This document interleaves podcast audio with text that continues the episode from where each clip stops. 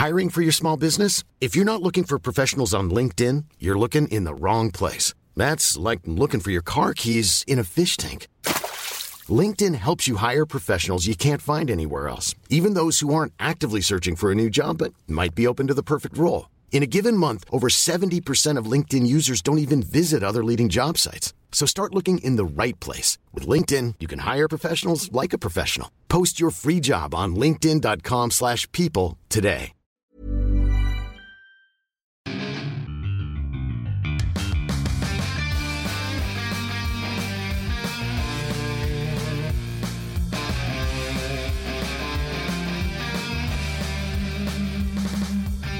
Bienvenidos a otro programa más de Fuera del Control en Pláticas de Cuarentena. En esta ocasión, mi nombre es Memo García, mejor conocido como Memo Hierbas, como siempre. Pero en esta ocasión tengo eh, la oportunidad de platicar o traerles una persona que conocí hace varios años en una convención en, Bar- en Brasil. Ir a convenciones de talla eh, internacionales, una, siempre una gran experiencia, pero lo mejor siempre que te traes de un evento masivo, sobre todo cuando vas como medio, es conocer a otras personas. Eh, Sí. Conocer a, sea youtubers, sea conocer amigos de, que se enfocan en periodismo. Pero cuando yo conocí a la persona que les voy a presentar en este momento, pues era un niño con hormonas a todo lo que daba. En- en- en- maldito sea. en pleno crecimiento de, Ah, YouTube. Como youtuber. ¿Hace cuántos años fue, Memo? ¿Hace cuántos años fue? Creo que eso fue hace tres años, cuatro años. Fue a finales de año, yo creo, porque fue en Brasil. Fue la convención de Brasil. eh, estuvo, me acuerdo, presente Will Smith. Íbamos por parte de, Netflix. eh, iba también Sí. Hiots. eh, de hecho, nos encontramos a Jacobo Bon. estaba también Borre Ah. O sea, iban varios. Y todos nos encontramos ahí. eh, y pues de ahí era el novato, era el señor Héctor Portillo. Que el día de hoy nos acompaña después de meses de meses de estarlo buscando. Digo, lo, lo emocionante de buscarlo es que me da alegría que no me contestara de cierta manera, porque eso significa que tenía mucho trabajo. Cuando lo, no- cuando lo conocí era que apenas iba arrancando las entrevistas y entrando en un medio que es, eran los youtubers, sí, enfocados a cine, entrevistas, pues algunos se van creciendo mucho, sabemos que hay unos muy pesados, pero ¿quién, ¿quién iba a decir que después de tanto tiempo iba a estar a una altura de que pues ya va a otras partes del mundo a entrevistarlos, tener esa presencia, eh, tener como eh, esas entrevistas one on one y estar ver el crecimiento de su canal, ver el crecimiento en, su, en sus redes sociales con ese carisma eh, que lo identifica, reírse como niño con hormonas porque eso no ha cambiado totalmente, señor Héctor Es Portillo. lo más bonito que hayas dicho de mí en esta vida. Jamás me hablas así por el chat de WhatsApp. Jamás. Gente que ni crean que Memo es así. Normalmente lo insulto porque, digo, sí me fastidia que se tarda meses en contestar. De hecho, Gaby Mesa lo confirmó en una plática que Sí. tuvimos. Que eh, sí, es una persona que se tarda mucho en contestar. Está bien, a mí también me gusta ignorar el, WhatsApp, pero no por meses, ¿no? Si se pasa una vez tres meses para que me contestara un mensaje. ¡Hijo su madre! ¡Ay, cañón! Yo, yo siento una presión gigantesca, Memo. O sea, después de todos los meses que hemos tenido que para que esto ocurra, no sabes cómo necesito que este show sea el más exitoso que hayas tenido para compensar todas las veces que te dije, no, pues ahorita no, carnal. No, fíjate que eh, la verdad, las pláticas que tenemos aquí, más que todo conocer una persona, siempre es como que conocer un punto de vista de, de ellos, a de lo que ven eh, en el mundo. No solamente en el cine, sé que has batallado durante el- todos estos años en crecer, pero ya tienes un ritmo. O sea, hace Sí. tantos años cuando nos conocimos, estabas, eras chiquito, o sea, ibas empe- empezando, pero cuando empecé a ver ese crecimiento de lejos, así como se lo dije a, a Gaby Mesa en algún momento también, de que como de repente las, eh, las pocas entrevistas que tenía, a muchas entrevistas, a saturarse. Eh, me tocó ver también a, Pa- a esta Paula del Castillo cuando la, yo la conocí antes de que empezara también a entrar a ese mundo tan fuerte. Sí. Y es muy chido verlos a todos crecer. Y yo nunca me he dedicado a ser youtuber ni nada de eso. Siempre he sido periodista enfocado a videojuegos, eh, la parte pues, de televisión. Pero qué vida, qué hermoso. Pero no necesitas nada más, Memo. Y, Ay, no tan bonito como tú crees. Y creo que tiene un poquito de todo y lo he estado descubriendo en estos años. Tú dices que me he visto crecer en, en este medio y me ha tocado ver el medio crecer también. Y fíjate que no siento, que, siento que hay de todo. Hay un sueño muy hermoso aquí detrás, pero hay muchas cosas muy feas que creo que vamos a platicar. Creo que a veces puedo entender porque muchas veces si te pasa. Es que tú no sabes de lo mío. Siempre, por ejemplo, en, los youtubers con, junto con eh, contra el periodismo, y no es tanto como contra, sino una pequeña comparación, eh, me tocó verlo en la parte de videojuegos, se quejaban, diciendo, es que los youtubers solamente se ponen a jugar, les pagan por eso, el, periodismo enfoca a videojuegos, pues, criticar. Cuando yo empecé a hacer entrevistas a actores de Hollywood, que me tocó, no sé, entrevistar Mel Gibson, Alicia Vikander, este, Mark Wahlberg, John Cena, todos esos, fue una experiencia que tuve que de alguna manera me tocó en su momento. ¿Entrevistaste a John Cena? Sí, tengo una entrevista con John Cena. ¿Sí? ¡Muérete, Es mi sueño, es mi nuevo sueño. Eh, John Cena es, una persona muy seria. O sea, me tocó como. Es una persona muy seria, John Cena. Eh, pero agradable. O sea, sí te inspira una confianza platicar con él, pero muy serio. Eh, a diferencia de Mark Wahlberg y Will Ferrell, platiqué con ellos, pero no, no, no sé, como que no hubo esa química como cuando lo he tenido, por ejemplo, con Mel Gibson que se puso mis lentes oscuros, o John Linton también que se puso mis lentes oscuros. Eh, Qué cool. Alicia Vikander le dije, la mi primera frase cuando la empecé a entrevistar le dije que la odiaba. Eh, ¡Ah! Y la verdad se rió mucho porque dijo, nunca me habían dicho eso. Le dije, te odio por tu personaje en, en Born, pero te amo por la de eh, la película de Uncle y ahora eres mi hit por, por Tom Raider. Entonces se sacó de onda, pero ya hice un clic. al menos yo en esa parte de entrevista siempre me gusta hacer como que un clic. Entonces puedo entender el nerviosismo. Digo, yo nunca preparaba ninguna pregunta. Yo llegué y me senté y ya empecé a platicar. Pero puedo entender wow. Sí, yo soy así muy fletado, la neta, en todo. Nunca he tenido un prompter, no nada, o sea, me la fletó. Pero puedo entender esa parte del youtuber que es sentarse y decir, me la, tengo que creer, estoy aquí, vamos a platicar, quiero, quiero tener tu atención. Y que el actor o la actriz tenga tu atención para que pueda responder. eso es, no es fácil. O sea, muchos dicen, no, pues que bien padre porque se las consiguen las entrevistas. No es fácil. No es fácil sentarse porque al fin de cuentas hay un nerviosismo como civil, como persona normal, que lo, siempre vas a tener. O sea, por más que ya soy influencer y tú lo quieras, pero tienes esa parte del nerviosismo que siempre va a estar presente. Y más cuando te toca un actor que, que te gusta su trabajo. Entonces, no es, no tan, no es nada fácil sentarse. A ver, vamos a platicar.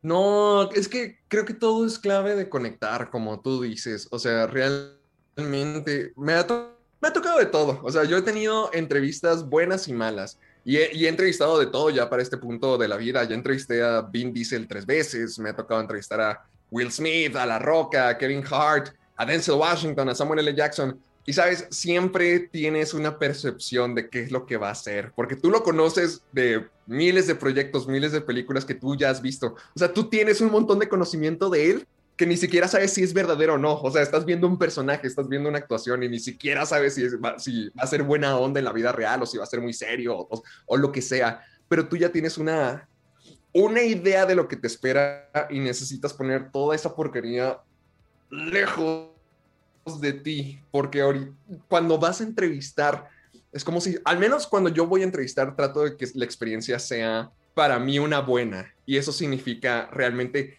platicar, entablar y conectar con la persona. Porque muchas, me ha tocado ver mucha gente en el, en el mundo de las entrevistas y en el mundo de los junkets y todo lo que a ti y a mí nos ha tocado vivir. Hay gente que a veces a nada, que ni siquiera prepara nada, como tú, como Roger González, que eh, él me dijo, nah, siento y, y, yo me pongo a platicar con ellos y surge. Y cada quien tiene su método, o sea, está bien. Yo, por ejemplo, yo necesito estar practique y practique y practique. Pregúntale a Gaby Mesa pregúntale a cualquiera. Yo ya me hice famoso en los junkets por siempre estar hablando conmigo mismo. O sea, yo siempre estoy recordando las preguntas de que tengo que estar ensaye y ensaye y ensaye y ensaye y ensaye y ensaye y ensaye. porque quiero que salga bien.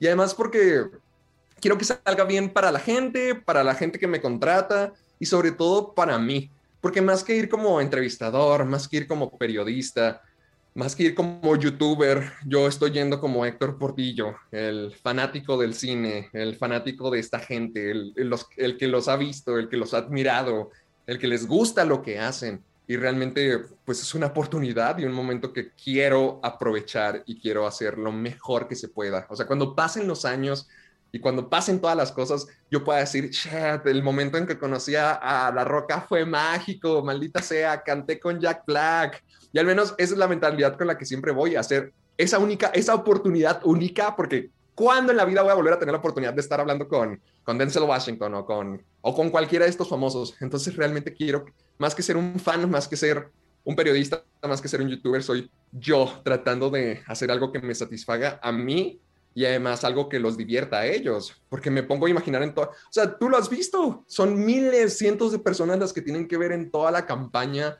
de, entrevistas, entonces siempre están recibiendo las mismas preguntas de ¿qué se siente trabajar con esta persona? Ay, ¿cómo te sientes con este director? ¿En qué te identificas con tu personaje? Y yo creo que ya están muy quemadas esas preguntas. A mí realmente trato de meterme en ese mundo, ponerme en sus zapatos y y tener una conversación genuina de persona a persona, no, no verlos como el actor inalcanzable, que es la parte difícil, tratar de ponerte al nivel, tratar de hablarle del tú por tú, de, a ver, Roca, dime cómo estás. Y, pero cuando lo logras, siento que esa es la conexión genuina, la conexión como tú y yo podemos tener o, con cualquier amigo, simplemente tratarlos como alguien normal, entenderlos, creo que esa es, esa es la clave de todo esto para que salga bien. Dices la, la conexión, ¿Te recuerdas cómo era antes, hace 10 años o un poquito más, eh, independientemente de tu edad?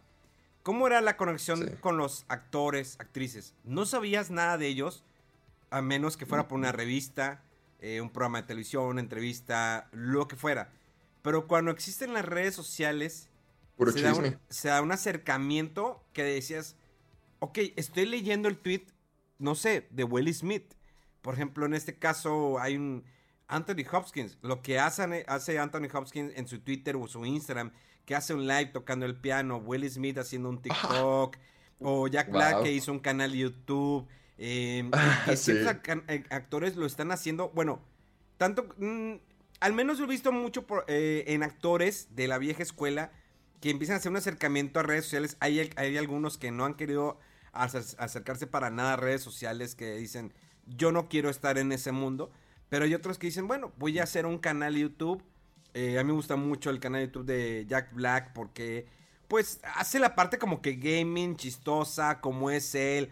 Hace un par de meses hice un reto con Tony Hawk de regalar Salió en calzones Jack Black, porque es una persona de cine o sea, salió en calzones en un espido. Imagínate a Jack Black en un espido. La neta, tuve pesadillas durante cuatro o cinco días seguidos. Lo he visto demasiadas veces, ya, ya se repite demasiado, ya está impregnado y tatuado en mi cabeza.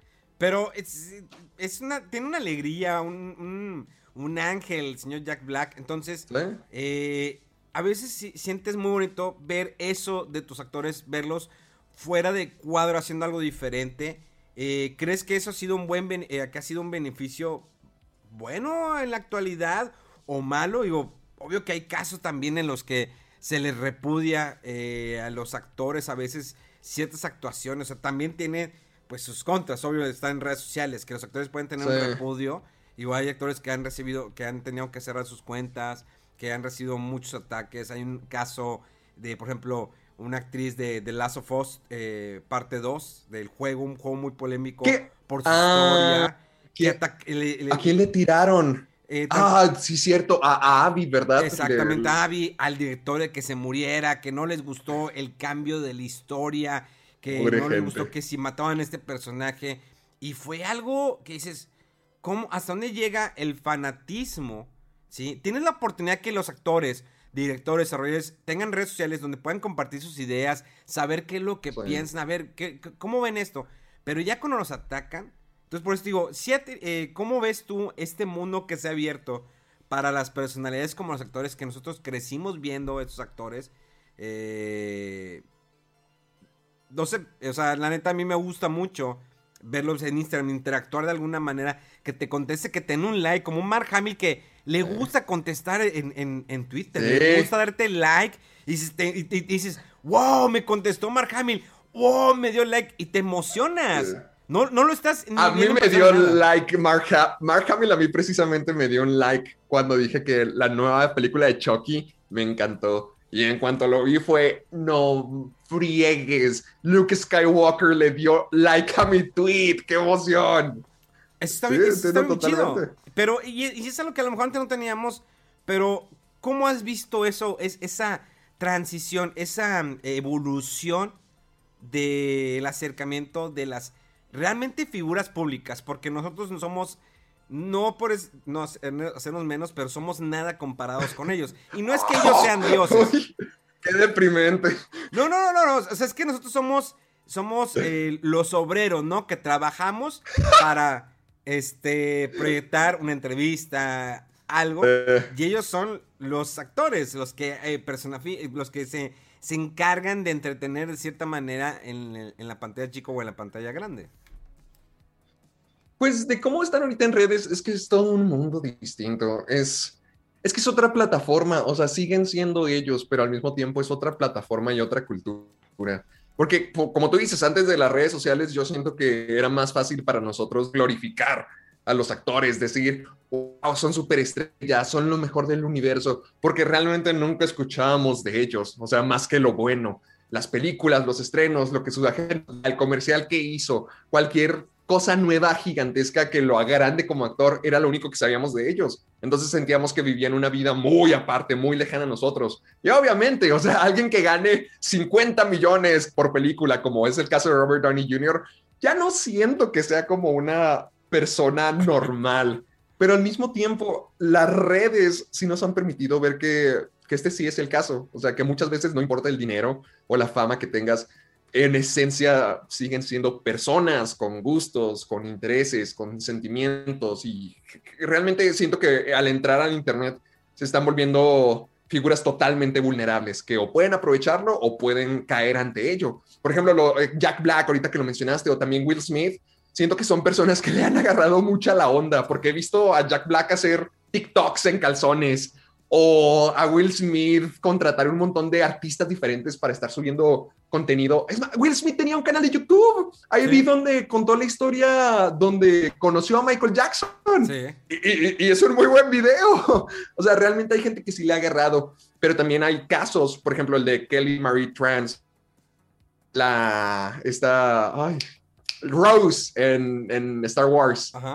Lo que ocurrió con ella, que precisamente toda la gente odió su personaje, toda la gente odió lo que era y le tiran a ella directamente. O sea, a mí me ha tocado con los, a, mí me contaban casos de cuando estaba en la primaria, de gente que le gritaba, ¿cómo se llama la villana de las telenovelas que tenía el parche en el ojo?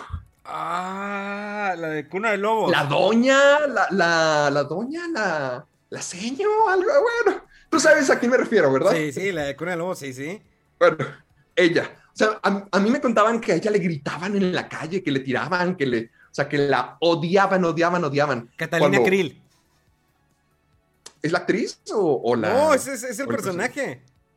Era Catalina no tenía un nombre así como la doña, la seño, la patrona, ¿no? Catalina Krill. Era la mala. Ah, ah bueno. bueno, bueno, le, tiraban por ser la mala. Cuando pues ella era una actriz en la vida real, igual a esta, a esta Rose, a Kelly Marie Trans, le echaron un montón de porquería porque su personaje de Rose no le gustó a la gente de Star Wars y la destrozaron hasta tal punto de que la sacaron de, las redes sociales. Y estamos hablando de alguien que sale en películas, o sea, realmente siguen siendo personas y eso es lo que nos ha permitido ver más, un poco más de la cotidianidad, de que la roca pasa sus mañanas entrenando como cualquier persona, o sea, cualquiera tendría que hacer eso para estar musculoso o a veces pueden estar leyendo o, tener algo calmado. No es esa vida de, de, lujo gigantesca. Entonces siento que es una, es una forma diferente de conectar con estas personas. Realmente es un medio totalmente distinto el ser actor a estar en Internet. Son distintos medios con distintas culturas. Entonces también cuando entran ya tienen una ventaja por ser quienes son, pero en cualquier momento los pueden tirar o en cualquier momento los pueden elevar como a cualquier persona en, en, en el Internet. Entonces, no sé, siento que puede ser algo, siento que es algo bueno, siento que es una oportunidad para que muchos hagan nuevo contenido y, y, puedan ser creativos y puedan hacer lo que ellos quieran ser y hasta incluso interactuar más con la gente. Y, y se siente bonito, se siente cool interactuar, que te den un like, que te contesten, que, te, que lo que sea. O sea, tener esa conexión nomás te acerca más. Y creo que es lo que todos tienen que hacer para ser relevantes hoy en día, desgraciadamente. Creo que esto es una desventaja, pero al mismo tiempo es una realidad. Así que creo que es un escenario complejo, pero todo el mundo puede salir ganando si saben cómo aprovecharlo. Pero, por ejemplo, mira, en el caso, eh, con las nuevas generaciones, ya ves que muchos dicen, ah, la generación de cristal se queja de esto. Se han dado casos en los que se te han tenido que modificar y dicen, es que eso no está bien o eso está mal. Es más, algo muy simple eh, para los fanáticos de Star Wars que lo puedan ver. ¿Qué pasó con la última trilogía de Star Wars? No, pues es que tenemos la idea, Disney, queremos hacerlo para las nuevas generaciones, ¿para qué enfocarnos en los personajes viejos? No, esos ya que se queden atrás, miran, tenemos estos nuevos personajes. Esto es la nueva Barbie con, sombrerito, ¿no? La Barbie sombrerito, no. Esta es, la, esta es la que debes de ver. Y olvídate de esa, la clásica ya no funciona. Entonces, si hubo ahí, creo que Disney se equivocó de cierta manera. O sea, enfocar que me cambio, me, cambio la trilogía. Para empezar, es un plagio. Bueno, no es un plagio, es una copia de lo que habíamos visto de cierta manera en las trilogías pasadas. Dicen, ah, pues tomé la misma fórmula de George Lucas, eh, hago esto, estos cambios, estos cambios, bla, bla, bla. Aquí está la nueva trilogía, pero ¿sabes qué? Mira, Mark Hamill, pues no, no, no hay que darle esa fuerza a Mark Hamill. Cuando, a ver, Mark Hamill, Luke Skywalker, sí, es, tiene cierto peso el personaje en la trilogía pasada Incluso, o sea, si tú ves Clone Wars, la serie de Clone Wars tiene un balance muy cañón. Donde no, se enfoca absolutamente en Anakin. Aunque ves un Anakin mejor desarrollado su personaje. Em, con una profundidad que no se le acerca nada a las películas. O sea, con, lo que hizo Lucas. Eh, conoces mejor a Anakin. Conoces mejor a Ahsoka. Conoces mejor eh, las aventuras de, de, de 2 sin ser tan bobas ves de repente un Jar Jar Binks un poquito más maduro, o sea, hay capítulos donde dices, ah, cara, este no es el Jar Jar Binks que me pintaron en la película y que llegué a odiar y que el personaje, que más bien el actor que estuvo detrás de Jar Jar, Binks, que llegó casi al punto del suicidio por el bullying que tuvo. Y, ves un mejor desarrollo Clone Wars, o sea, porque fue una pensada con cariño, bien hecho, bien escrita, bien desarrollada la historia, todo muy bien, que, que parte de esa gente involucrada en The Mandalorian que ahí está la fórmula, pero tienes algo que te presentan como episodios 7, 8 y 9, eh, un rey que no tengo nada en contra del personaje de rey, digo, me gusta el personaje, pero siento que no iba por ahí, siento que le dieron un peso bastante grande a este personaje para lo que era. Probablemente a lo mejor hubiera funcionado, ah, un spin-off, eh, vete por ahí. Pero cerrar una trilogía, sacarte como que cositas. Y estoy haciendo un ejemplo con, con, Star Wars. O sea, hay muchos ejemplos de que tratan de adaptar a las nuevas generaciones. de que pues vamos a tratarlo de hacerlo de esta manera y que realmente no funciona. Mm, bueno, cuando se trata de eso, por ejemplo, poniendo todo el ejemplo de Star Wars. Yo tampoco fui fanático de la nueva trilogía. Y, y de hecho, no porque odia a Rey, odia a los personajes. De hecho, yo cuando se estrenó El despertar de la fuerza, podría decir que esa fue mi primera experiencia Star Wars en el cine. No fue la primera película que vi, pero sí fue la primera película consciente de Star Wars que ya vi en una sala. Porque me tocó ver La venganza del Jedi, pero no sabía que era Star Wars, no sabía de todas las películas, no sabía de nada de lo demás. Y ya entrando a ver The Force Awakens, sí puede parecer una copia de Una Nueva Esperanza, pero Dios mío, cuando escuches el... Y aparece el Star Wars en la pantalla gigantesca, yo, yo me emocioné mucho y realmente disfruté bastante la primera película. Aún, aún no teniendo tanta conciencia del, mundo de Star Wars, del, conocimiento de Star Wars, pero sabía que me había gustado y que estaba muy intrigado. El problema, y con todo lo que pasó con The Last Jedi, con Rise of Skywalker, yo siento que viene desde el punto, desde el punto en que Disney quería hacer una franquicia con Star Wars. O sea, muy lo mismo que ocurrió con Marvel, quería poder estar produciendo películas cada año, cada año, cada año, cada año, cada año. Entonces siento que agarraron un modo de trabajo muy inconsistente y, realmente siento que ese es el problema con varias de las franquicias que regresan hoy en día. Muchas pueden tener éxito, muchas son trabajos de amor y pasión que regresan y lo hacen mejor que nunca, como Ash vs. Evil Dead, que regresó que 30 años después, como 20 años después de la primera película en formato de serie, y fue una genial continuación del original. O sea, realmente estuvo muy, muy, muy cool y eh, fue algo que expandió. Pero mm, cosas como... Ah, como el, Rey León, cosas de Disney, cosas... Cosas de los 80, cosas... todos los remakes, todos los refritos, sí hay un problema constante que siempre señalamos donde decimos que la gente ya se quedó sin ideas o, simplemente es la cultura en la que vivimos hoy. Todos nos morimos por nostalgia. Todos estamos a espera de algo que ya conocíamos o en todo caso estamos listos para reaccionar en contra de algo que ya conocíamos. Sea como sea, la cosa hace mucho ruido y es esencialmente lo que esta gente quiere. El cine es algo maravilloso, es algo precioso que te puede dar muchas experiencias, que te puede dar tantos sentimientos y que te puede formar como persona, pero también es un negocio. Y para la gente que está en, los directivos, la gente que no es el artista, es un negocio y lo que quieren es conseguir el dinero de regreso. Y la nostalgia, hasta desde, desde que Stranger Things comenzó se hizo más obvio que todos nosotros estamos enamoradísimos de lo viejo, de la nostalgia, que nos encanta decir, ay, con lo que crecimos era mucho mejor. Entonces siento que eso es lo que termina envenenando un poquito todas las franquicias que regresan. El, el que nosotros estemos bien racios a reaccionar en contra porque hijos de la fregada están rompiendo mi niñez. O también que los estudios aprovechan algo viejo y, y lo tratan de renovar, pero no logra hacer una transición al nuevo mundo. O sea, hay muchos ejemplos de esto. Uno de los más recientes es El Rey León. Ahorita ya se viene el remake live action de Las Chicas Superpoderosas. Y, y quién sabe cómo vaya a funcionar eso. Mira, es que tú dices un claro ejemplo. Stranger Things vino a traernos. La nostalgia vende. Ahora y siempre. Siempre va a vender la, nostalgia. Sea 70, sea 80, sea 90. Eh, porque fueron generaciones que marcaron, ¿sí? Por tantas cosas, eh, los peinados, la ropa, la música, las películas, las series, tanto como en los 80s, como en los 90s, como en los 70s. Tal vez en los 2000 hay una combinación de todo. No hay como que digas, bueno, sí hubo un parte aguas. ¿Por qué? Porque llegó el internet, eh, la revolución de los celulares, todo lo que quieras. Sí, pero creo que hay yo eh, puedes detallar, eh, ubicar más fácilmente los 80s por esto, los 90s por esto, los 70s por esto.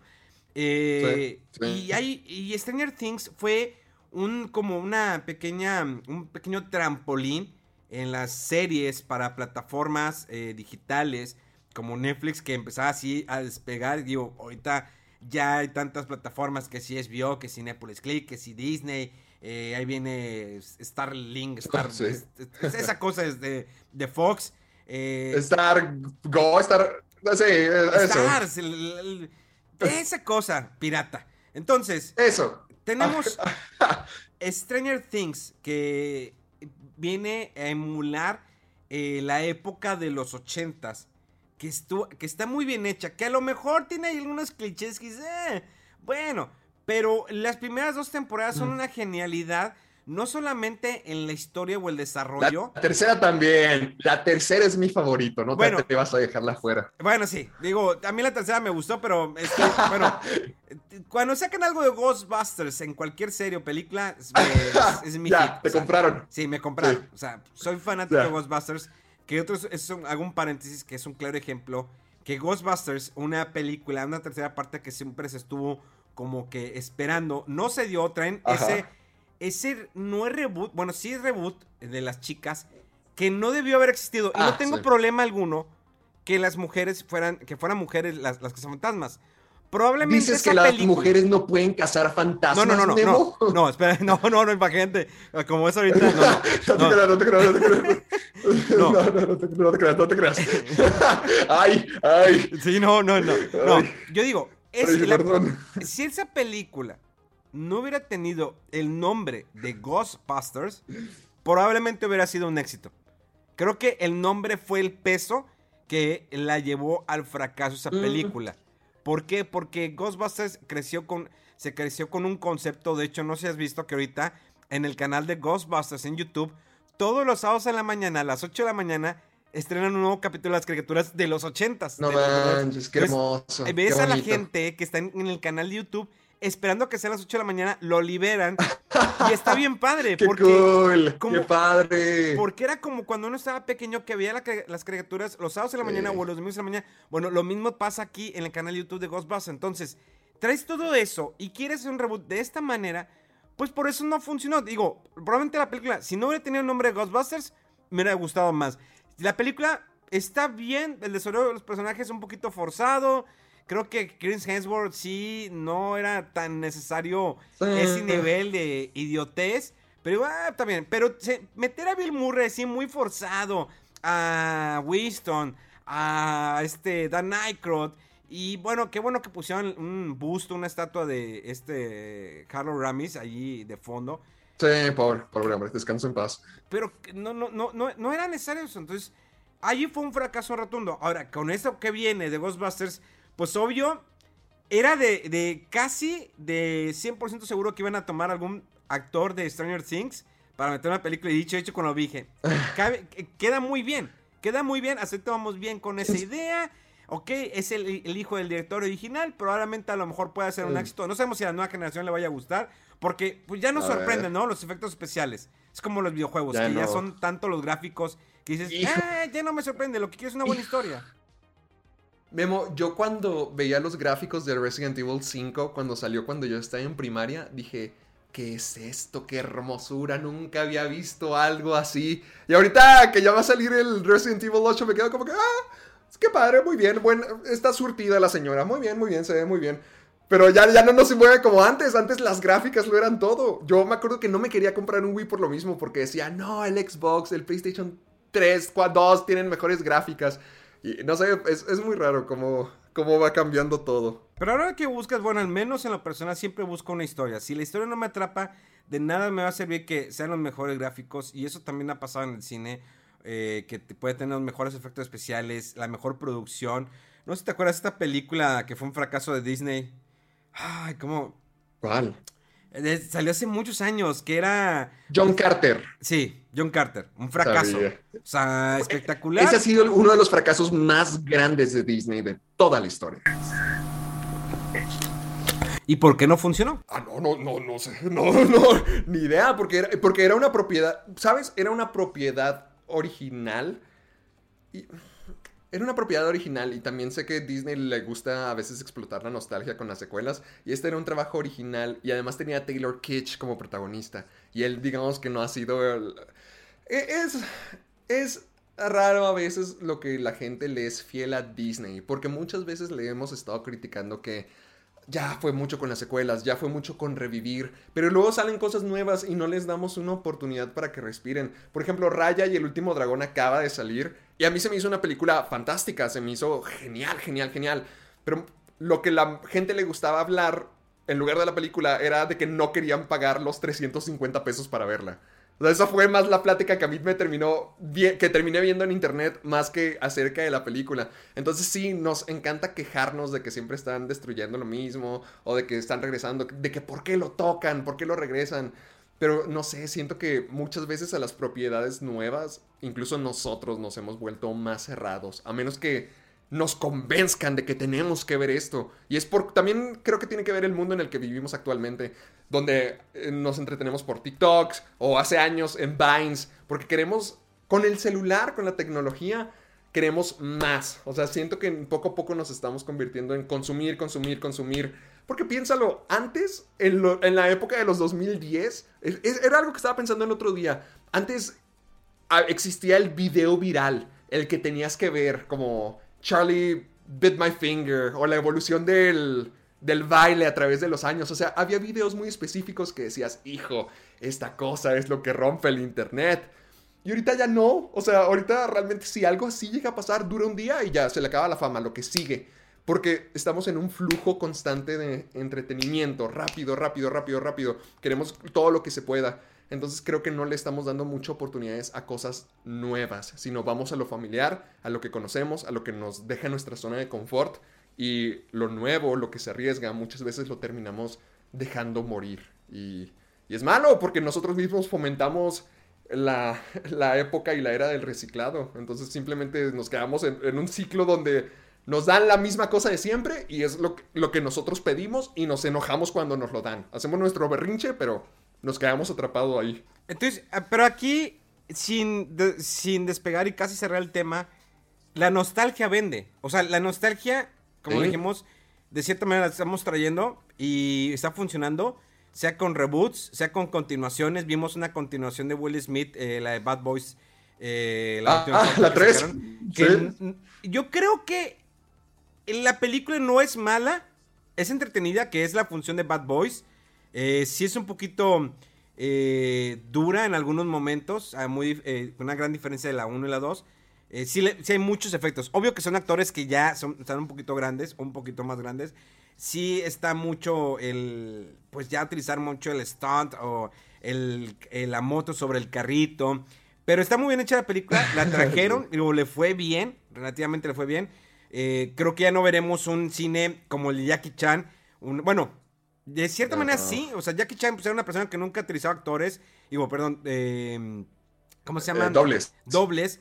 Y cuando trajeron a América le dijeron, eh, no, no, no, espérate, me vas a costar muy caro. Cuando estaban haciendo las de una, la de Rush Hour, tanto la 1 como la Eh, la, 2. la pareja explosiva. Sí, Sí. les- y dijeron, a ver, ¿cómo? No, no, no, tienes que tener. No, no, yo puedo así. Digo, lo hemos visto con Tom Cruise, que es una persona, un actor que, Ah. que mis respetos, cómo se arriesga en cada totalmente. película para sorprendernos. Porque creo que ahí está un poquito la magia del sorprender que digas, es que es cierto, porque cuando te ponen los, los mejores efectos espe- especiales como las películas de Marvel, sí te ah, cañón, ahora sí veo este personaje que lo vi en los cómics o en las caricaturas y lo ves, pero sabes que es computadora. Pero cuando te das la idea, creo que cambia un poquito tu concepto cuando ves Tom Cruise y dices, bueno, es que realmente sí fue en el avión, sí iba pescado, sí iba en el, sí estaba en el edificio de una cuerda, sí brincó, sí se le Entonces, eso le da un pequeño plus que dices, wow. O sea, y no sé cómo me va a, quiero saber cómo me va a sorprender en la próxima película, a pesar de que ya está grande Tom Cruise. Sí, Tom Cruise creo que ya va a cumplir 60 años y es que no se rompió el tobillo corriendo en las calles de Italia para Misión Imposible 7. Realmente Tom Cruise es alguien que, que ha aprendido a valorar muchísimo porque es una persona que ama y adora la experiencia de ir al cine. Él siempre me ha sorprendido por eso. Hace poquito vi una película de él que se llama Colateral y, realmente es una actuación y un, Tom Cruise, uff, uff, muy buenísima. eh, Exacto, no estás acostumbrado a ver a Tom Cruise de malo. Por ejemplo, Tom Cruise, creo que cuando apenas empezaba en el mundo del cine, como que a familiarizarme de que quién es quién, qué es lo bueno, qué es lo malo. Tom Cruise creo que es. Tom Cruise y Brad Pitt son esa clase de personas que dices, "Mm, son los más famosos del mundo, que no importa dónde los veas, es Tom Cruise, es Brad Pitt. O sea, siempre va a ser así. Pero cuando le rascas y, y ves más de la cinematografía, de la filmografía de Tom Cruise, te das cuenta de que este sujeto está entregado completamente a lo que hace. No me acuerdo qué película era, pero se supone que hay una película donde creo que tenía unas líneas en alemán. Y, le preguntan, ¿batallaste con tus líneas en, alemán en una entrevista? Y le dijeron, no, yo aprendí alemán.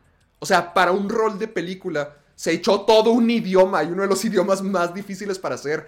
Con Misión Imposible 6 se agarró del avión. En, en las 5 creo que casi, casi se ahoga. Ahorita ya va hacia la luna para grabar una, la primer película en la luna. O sea, este sujeto realmente es de los más famosos, es la celebridad gigantesca y a muchos nos gusta criticarlo por las cosas locas que hace. Pero, dude, este sujeto sacrifica cada momento de su vida y cada energía que tiene en él para que la gente tenga la mejor experiencia en el cine. Y, justamente como lo que tú decías, o sea, realmente se valora a alguien que quiere hacer eso, que piense en el público y que dice, no, mi película la va a romper, mi película va a entretener a todos, mi película realmente va a sacar de la normalidad a la gente. Y Tom Cruise es un maestro en eso, realmente le tengo mucho, mucho respeto. Yo tengo más respeto porque me sigue en Twitter. ¿Qué? ¡Ah! ¡Ah! Vaya, vaya, este es el programa de presumir. Sí, es que una vez le tuiteé varias veces y de repente me dio follow. No me contestó, pero me dio follow y dije, no me importa que sea su community Con eso, que sea, pero me eso. sigue su cuenta de Twitter. Se acabó. Puedo morir. No en paz. necesitas nada más. No necesitas nada más. Si, si, si quisieras que alguien te siguiera en Twitter, un actor, ¿a quién escogerías, Memo? Así, cualquiera. O, o- o persona importante. creo que las personas que realmente yo, yo, quisiera, ya me estoy viendo. O sea, una es el presidente de Nintendo actual, que es Doug Bowser, eh, y que el año pasado ah, me felicitó en mi cumpleaños el presidente de Nintendo de América. Y fue que yo puse un tweet de que estaba festejando mi cumpleaños en el juego de Animal Crossing. Y él me contesta y me dice, feliz cumpleaños. En español y dije, dude, o sea, fue casi lloro así la emoción de que digo, Nintendo ha sido mi marca de toda la vida y me felicita el presidente de Nintendo. Que yo lo conocí a él como cuando, cuando era vicepresidente de Mercadotecnia para Latinoamérica. Lo entrevisté, muy buena onda. Y está raro que su apellido es Bowser. Eh, y el siguiente año. le queda. Le queda. Y el siguiente año ya no me tocó entrevistarlo, pero entrevisté a Reggie, el presidente de Nintendo, que ya salió. Una entrevista muy divertida. Y, y, momentos antes me topó con Doug Bowser. Me dice, oye, Memo, este año no te tocó entrevistarme, pero vas a entrevistar a Reggie. Ya subiste de nivel, o sea, está con ganas.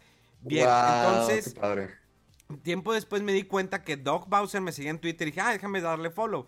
Entonces, dos veces me ha contestado un tweet y una de ellas fue en mi cumpleaños y fue una emoción como periodista y como, pues, como niño. O sea, que dices, no manches, la marca que me ha gustado toda mi vida, el presidente me felicita, feliz cumpleaños, porque yo ni siquiera lo tagué, o sea, yo no lo molesto y le escribo como que directamente él, sino simplemente yo pongo siempre cosas al azar, o sea, no, no me gusta como que presumir que, miren, él me sigue, van a ver que se me contesta. No, no, para nada. O sea, obvio que cuando él me escribió, yo con mucho respeto, pues le escribí muchas gracias, gracias por las felicitaciones. Y punto. Cool. Eh, pero fíjate que eh, ahorita que hablábamos lo de Tom Cruise, el sorprender al cine, ¿crees que en la actualidad ya los efectos especiales, pues hay, eh, hay, una graduación, perdón, ya casi se ven tan reales y no es como que hablar de lo real que se vean. O sea, por ejemplo, cuando George Lucas quiso ser, y perdón por otra vez por la referencia de Star Wars, quiso ser el episodio 1, 2 y 3, él decía, es que quiero llegar a ese eh, top de tecnología para hacer la película como yo quiero. La hizo, siempre suena un reloj y nunca la encuentro. Ah, ya, ahora sí. Qué, qué profesional, mi Es, es un Casio. Ya. ¿Ese es tu reloj? Es mi reloj. Le queda tu edad. No, es, es, el, es el marcapasos. No, ya. Este, la gente que, me estoy emocionando. No, eh, y, fíjate que el episodio 1, 2, 3 son películas que no supieron envejecer. A diferencia de las de las originales 4, 5, 6, que a pesar de que son botargas, que se siguen viendo muy bien, que son películas que a pesar de que son viejas, así es como que creyendo con esa magia infantil, ese eh, bonito momento de ver un Ewok, de ver a Jabba the Hot, y que es algo que proyectaron en Mandalorian, que dicen, bueno, ¿saben qué? O sea, tocar eso de tener las botargas, los personajes, crear los monstruos, eh, todo eso. Y, y, hacer que esta es la magia. Que cuando yo vi el set, o sea, yo cuando vi Mandalorian no tenía idea de lo del set, pero ya cuando vi detrás de cámaras de cómo es el set de filmación ah, de Mandalorian, esa nueva ¿Qué onda, verdad? es algo revolucionario. Y lo hace, eh, te hace más creer porque antes, pues sí, tienes la pantalla verde y te imaginas de que, sí, tú, maldito, infeliz, dragón, te voy a... Y no saben ni qué... O sea, el actor está muy cañón porque por eso saben actuar, ¿no? Pero ellos tienen que imaginarse que está el dragón. Ajá.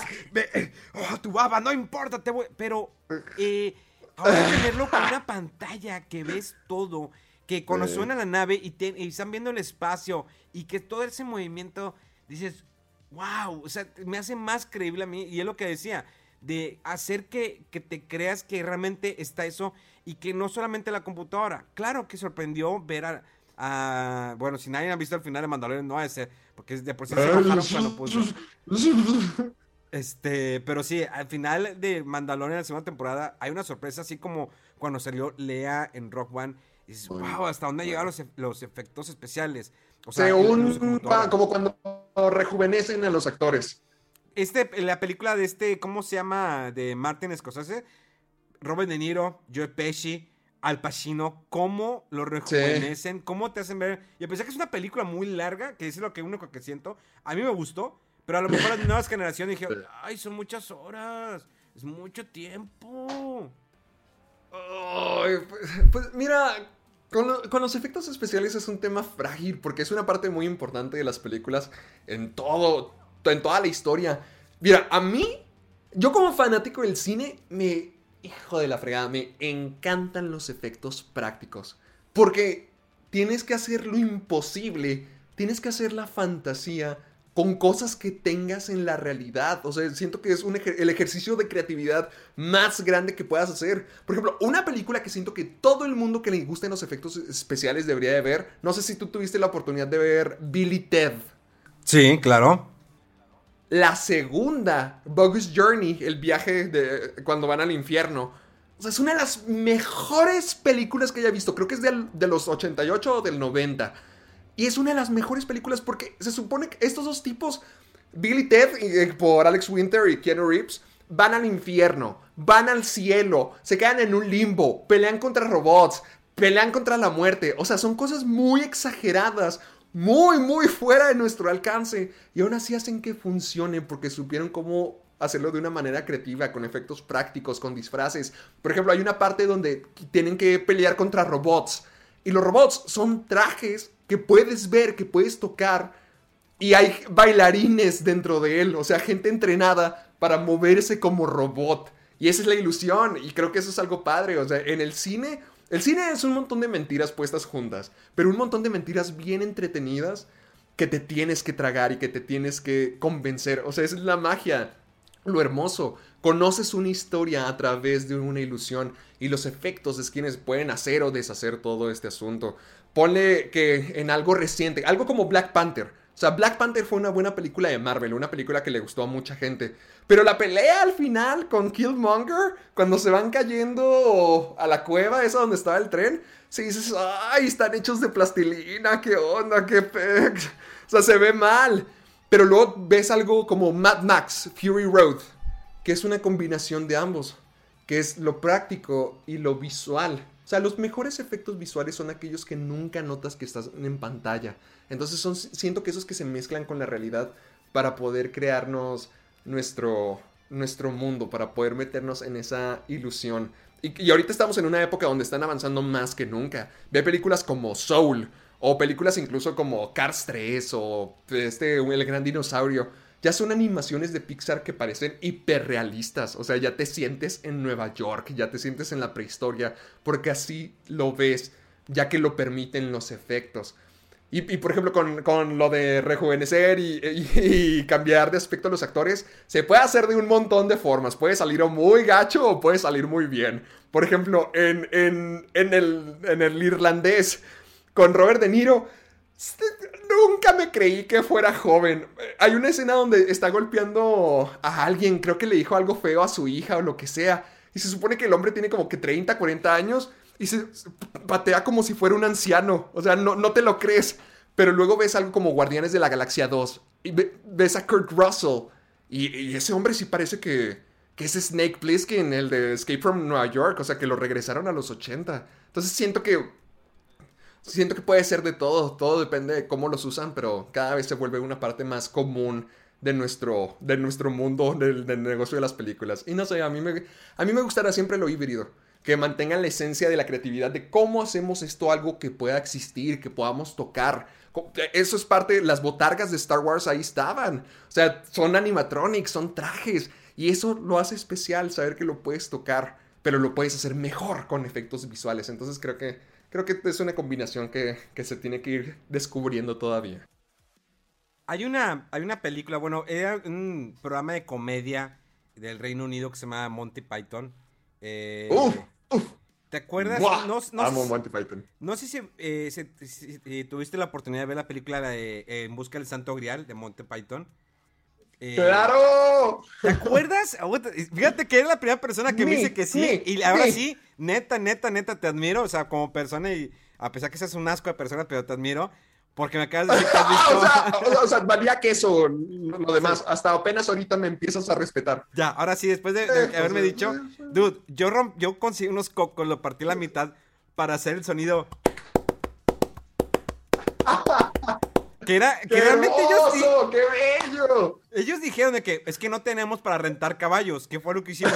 Adaptaron el guion de que van unos tipos con unos cocos para emular el ruido del caballo. Y dices, ¡Wow! Es, es otro tipo de comedia. Genial. Sí, y, y es otro tipo de ingenio. Realmente es exprimir todo lo que la materia gris que tienes. O sea, encontrar una forma de crear uno de los chistes más. Es uno de los chistes más icónicos de toda la película. Y ve, es porque no tenían dinero.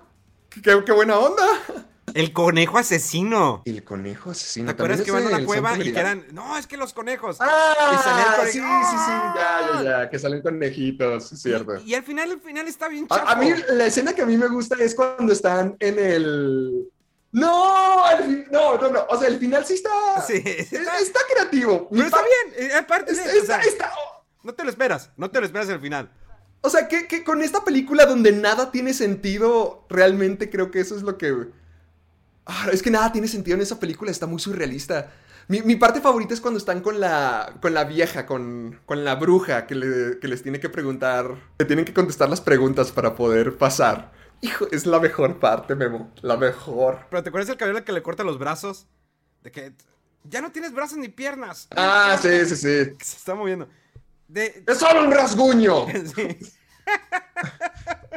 Está buenísimo, buenísimo. Los Monty Python son geniales. Y, y crees, fíjate que ahí tocamos una fibra que el humor de antes, la comedia de antes, pues ya ahorita ya está muy, no tan censurada, pero ya no es, ya no es tan fácil. Ya ahorita piensas dos veces un comentario, cuando antes decías, pues es que es un chiste. O sea, sea racista o Ah. no, es un chiste, no es porque lo esté diciendo en serio, es parte de un humor negro. eh, e- estos detallitos, como de hecho lo platiqué con Gaby, lo de Lola Bonnie, que pues ahora está un poquito más Ah, censurada. eh, por ejemplo, Jessica Rabbit, sé que Jessica Rabbit la película es propiamente para adolescentes, adultos, no tanto para niños. Pero Sí. sin embargo, hay, había una parte, no sé, creo que sí era en Disney, estaba lo de Roger Rabbit. Uy, donde se le veía todo. Es- es- sí, es- y, y- y es, pues es, o es niños para, digo, es caricaturas para adolescentes adultos. Eh, creo que, o incluso te acuerdas, hay una película de, de las de este, ¿cómo se llama? Brad Pitt, la de Cold Put, que es con eh, Kim Basinger, creo. Viejísima película que se hace, que no la he visto. se hacen caricatura los dos. Eh, ¿Crees que es necesario o, o, qué- o cómo lo ves tú ese cambio radical que se ha dado los últimos dos años? O sea, no estoy diciendo, siempre existe una censura, pero creo yo que ya en los últimos dos años se ha dado ya muy duramente. Digo, eh, escuchamos el caso de que en España censuraron ahora sí Dragon Ball para que, para que no la pasen, porque tiene estos mensajes, esto. O en el caso, por ejemplo, que es- va a sonar un poquito político, eh, lo de Broso, que a pesar de que él, por medio de su sitio, Latinos, no es como que ataquen, sino critican, porque así es la prensa. Eh, Víctor Trujillo, una, una persona que da- eh, se ha dedicado al periodismo, de esa manera a la política Sí. atacar, pero con un personaje que es misógino, que es un drogadito, que es lo que es broso, y que en programas salía Sí. con las mujeres que pues a fin de cuentas son, eh, salían como decanes, como hosts, como tú quieras, y que a lo mejor se prestaban de alguna manera, y ahora de repente sacan eso de que, no, pero fíjense, eh, Broso era misógino porque mira cómo trata a las mujeres. Digo, las decanes siempre han existido con todo el respeto, así como las teiboleras con todo el respeto, así como las porristas, que pues saben que cuando ponen una porrista porque ponen esto, pues saben a lo que van. Es como, va, a lo mejor gente me va a odiar. Es como el reggaetón. No tengo nada en, eh, en contra del reggaetón, tiene muy buenos ritmos, lo que quieras.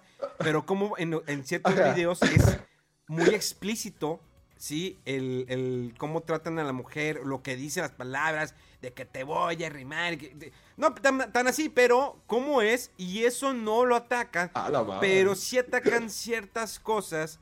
eh, eh, por ejemplo, también el caso de este Pepe del Pú, ¿cómo se llama? El, el zorrillo. Eh, Pepe Le Pew. Sí. Pepe Le Pew. Yo sí. cuando lo veía de pequeño, pues era.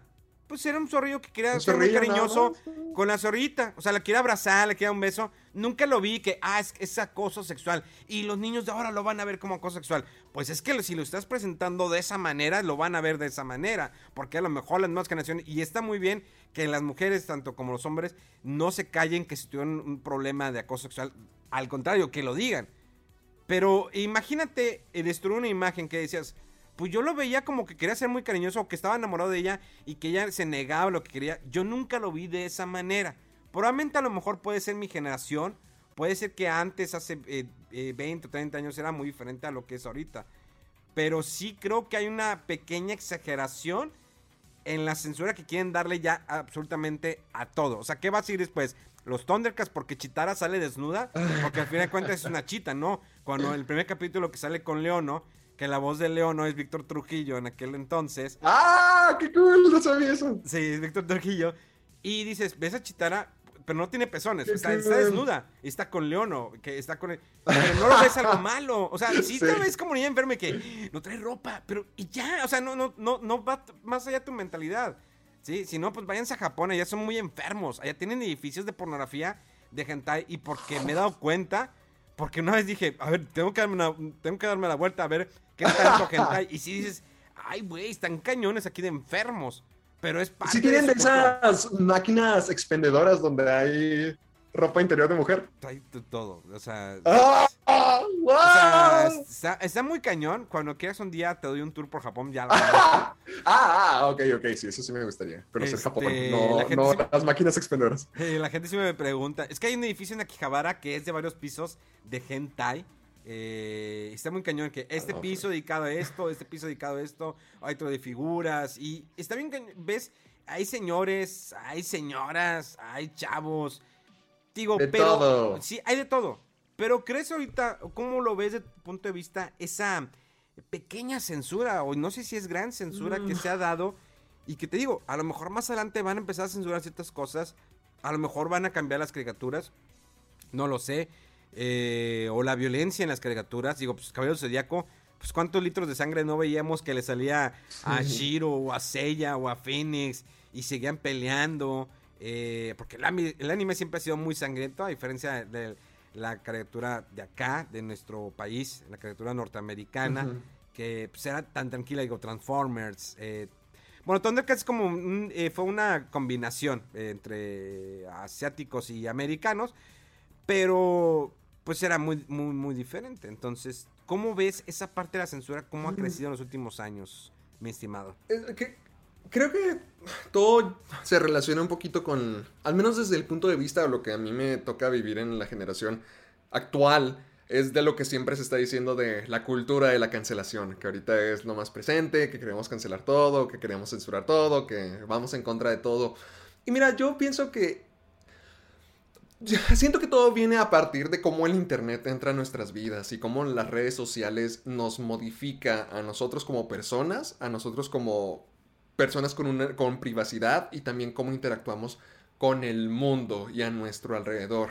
Porque fíjate, en la época donde yo empecé a estar en el Internet fue en el 2008. O sea, fue cuando empecé a, crecer en el Internet. Y en esas épocas un troll era... Era... No, no era la norma, o sea, era la persona que caía mal, la persona que, que era desagradable, la persona que lo hacía para molestar. Y siento que actualmente ya no, ya no hay espacio para los trolls. Ya la gente en sí, en Internet, puede ser desagradable por ser quienes son. Y es que el Internet ahorita, como está el acceso de todos, o sea, hace, hace cinco años no todos teníamos la tecnología suficiente para meternos a Face todo el día. O sea, es algo que ha estado cambiando muy rápido. Nosotros también somos una generación de transición. O sea, nosotros vamos a entrar a esta era tecnológica y apenas fue mi generación la que le tocó lidiar con redes sociales o con, la facilidad de poder tener acceso a Facebook, cualquier red social. Y esto le da un poder a uno. Siento que, al, menos lo, veo desde mi perspectiva así. Yo cuando hago YouTube me daban el poder de tener una voz, de ser escuchado, de, de que alguien me pusiera atención. Yo tenía mi espacio del mundo y siento que eso es lo que se siente ser un influencer o un youtuber el que tengas esa atención y tengas esa, esa, habilidad de mover y, y crear algo o, que te escuchen. Y para muchos esta, esta sensación puede ser muy intoxicante y puede ser algo fuerte y pueden terminar utilizándolo para algo mal. Espérame, espérame, espérame. Siento que mucha gente tiene esta tendencia a embriagarse con este poder que nos da las redes sociales, de tener un espacio donde podemos ser escuchados, y a esto se ha convertido en exigencias, en que seamos escuchados. O sea, muchas veces nosotros queremos tener el poder de saber qué se controla, qué funciona, qué se dice, qué es lo que está funcionando. muchas veces es así. Al menos siento que el Internet nos ha vuelto esa clase de personas. Y con lo de la cultura de la cancelación, o sea, todos tenemos algo que nos disgusta, todos tenemos actitudes que no, que no vemos positivas en este mundo, o traumas, o lo que sea, y que nos ha afectado. Y el Internet nos ha dado ese medio para quejarnos. Antes sí, la cultura de la cancelación siempre ha existido. Lo diferente de ahorita es que ya todos tenemos esa facilidad de acceder a ella. Todos tenemos la facilidad de poder tener ese acceso a que nos escuchen, a que nos expresemos y a que nos pongan atención. Y a veces esto se puede deformar a exigir que las cosas cambien, a exigir para mal. O sea, muchas veces nos embriagamos con esta sensación de decir, nosotros decimos cómo son las cosas. A mí me encanta ver cuando el Internet se une a juntar, a apoyar movimientos. Una vez en Twitter me tocó ver un video de una persona que grabó como un señor la estaba siguiendo. O sea, literalmente tenía su celular, pudo grabarla y, afortunadamente el señor salió corriendo. O sea, cosas así son, son situaciones donde te alegras que exista el Internet, la comunidad, que nos podamos apoyar para que esta clase de cosas no ocurran o si ocurren poder combatirlas. Pero también no me gusta que haya un, un aspecto retroactivo donde estamos ya volteando sobre nuestro hombro y buscando todas las cosas que están mal. Porque hay miles de cosas que están mal. Miles, miles, miles de cosas que si ahorita pensamos decimos, qué horrible, eso era racista, esto era ofensivo, esto era demasiado, chalalalala. Pero no, no siento que podamos ser verdugos y los jueces de, de juzgar lo anterior, porque eran otros tiempos. Prefiero, yo crecí en una época donde pasaban otro rollo los martes e incógnito los jueves. Y uno de los personajes de Facundo era Jaime Duende que era este duende con una cabezota gigante, que era misógino, que era borracho, que era un abusador, o sea, era, era todo lo malo que existe en México y era un personaje de comedia. Y a mí me encantaba, o sea, era mi héroe cuando era un niño. Y quiero creer que crecí bien, quiero creer, quiero creer que estoy bien. O sea, hay, hay muchas cosas que realmente no, no siento que es como cuando dicen que, o cuando decían que los videojuegos te convertían en un satánico o eran cosas demasiado violentas y te hacían un asesino. Siento que es injusto para nosotros tomar ventaja de este nuevo poder y de este nuevo movimiento que la generación actual tiene de, estar ahí afuera, de tener una plataforma. Antes no todos eran exitosos, no todos tenían una voz y ahorita sí y estamos utilizando esta voz para voltear encima de nuestro hombro y quejarnos a veces de cosas que están atrás. Sí, hay muchas, muchas, muchas, muchas cosas que están mal, pero siento que se vuelve un punto radical donde nos gusta más ejercer el poder, el poder cancelar algo, el poder afectar algo, que hacer un bien en sí. Por ejemplo, lo de Pepe Le Pew sé que movió muchos hilos y realmente yo no tengo mucho conocimiento al respecto del tema, pero sé que Pepe Le Pew no solamente era este sujeto que acosaba a la gatita y que hacía una... Eh, bueno, que era una apología a la cultura de la violación y lo que sea. O sea, también era otro personaje, también cambiaron eso de él, también se convirtió como en un galán francés, en, en un icono francés, o sea, fue, cambiaron el personaje, pero nadie habla, nadie habla de eso, nadie le importa, solamente nos importa lo malo. Entonces no creo que tenga nada de malo en que la nueva generación quiera hacer las cosas mejores, que quieran arreglarlo. Pero voltear al pasado, tratar de juzgarlo, o sea, podemos estar conscientes, pero al final de cuentas, si lo negamos, si lo censuramos, si lo cancelamos y si no nos permitimos aprender de él, realmente los únicos que terminamos perdiendo somos nosotros, porque estamos olvidando nuestra historia, estamos olvidando de quién es, de dónde venimos. Y sabes, lo malo, los errores, todo lo que hay detrás de nosotros también es parte de nuestra historia. O sea, es algo que a lo mejor podemos aprender de ello y, hacer cosas mejor a futuro. No tratar de cambiar la historia, no tratar de censurar nuestras raíces, o no tratar de, eliminar, erradicar o juzgar lo que estaba antes de nosotros. Solamente es parte de la historia que tenemos que enfrentar, ya sea incluso para mal. Por ejemplo, con películas como Lo que el viento se llevó. Warner, en lugar de censurar lo racista que hay en esta película, en lugar de esto pone una nota al comienzo y dice, lo que ocurre en esta película es producto de su tiempo, no refleja nuestra opinión actual, no refleja nada de nuestra opinión, pero negarlo, quitarlo, borrarlo, esconderlo, sería negar una parte de la historia que no existió. Y siento que eso aplica con cualquiera de los temas de cancelación o de censura hacia el pasado, donde nos ofendemos, donde reaccionamos, donde sí, sí creo que nos hemos vuelto un poquito sensibles. O sea, sí siento que nos hemos vuelto muy ofendibles. Siento que esa es la palabra, que, lo tomamos muy personal o, o, que lo vemos muy traumático. Cuando debe de haber una forma mejor de lidiar con esto, cuando debe de haber una forma de permitirnos aprender y que sea parte de nuestro panorama para permitirle a la gente mejorar y crecer. Porque a base de eso es como se mejora, a base de fallar, fallar millones de veces, una y otra vez, es como llegas a lo que es correcto, como lo que llegas a lo que es adecuado. Y en lugar de estar cancelando y persiguiendo y que sea una cacería de brujas, siento que podríamos apoyarnos un poquito más para, para llegar a esa línea, para apoyar a la gente que, está, que vemos como perdida o como errores, para que sean parte de, de, algo bueno. Entonces siento que en lugar de rendirnos y, simplemente gritar y quejarnos y dejarlo todo afuera, siento que podemos hacer algo más difícil, algo más complicado, algo más doloroso, pero que al final de cuentas creo que nos beneficia a todos como personas que consumen entretenimiento. Entonces creo que eso es importante para mí. En un tema escabroso, que no quiero profundizar tanto, pero sí quiero tocarlo contigo, ¿crees que existe la censura del periodismo en nuestro país? De, de todas las maneras. ¡A la frega! ¡Ay, ay, ay, ay! ¡Mi amor! Te lo, te lo digo de esta eh, manera porque. Honestamente. Es que, mira, te voy a decir, te voy a decir algo. Normalmente la gente los ve, es como. Te voy a hacer un ejemplo muy eh, claro eh, y fácil. La gente a veces me encasilla a mí como una persona que solamente habla de videojuegos. Esto es lo que sabe. No, pues es que tú eres de videojuegos. ¿Por qué vas a opinar de que sea un político. ¿Por qué vas a opinar de esto? ¿Por qué vas a eh, eh, opinar de un cómic, de una película? digo, a ver, toda mi vida he leído cómics desde que desde hace 30 años. He jugado videojuegos por más de 30 años. He visto películas por más de 30 años. He visto series de televisión.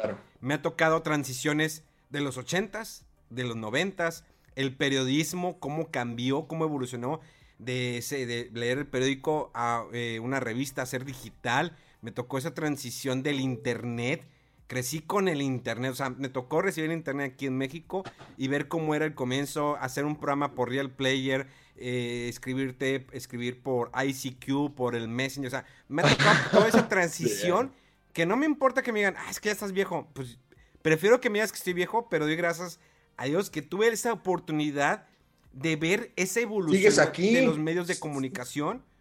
Eh, y, y, me ha gustado ver la evolución de los videojuegos, ver la evolución del cine.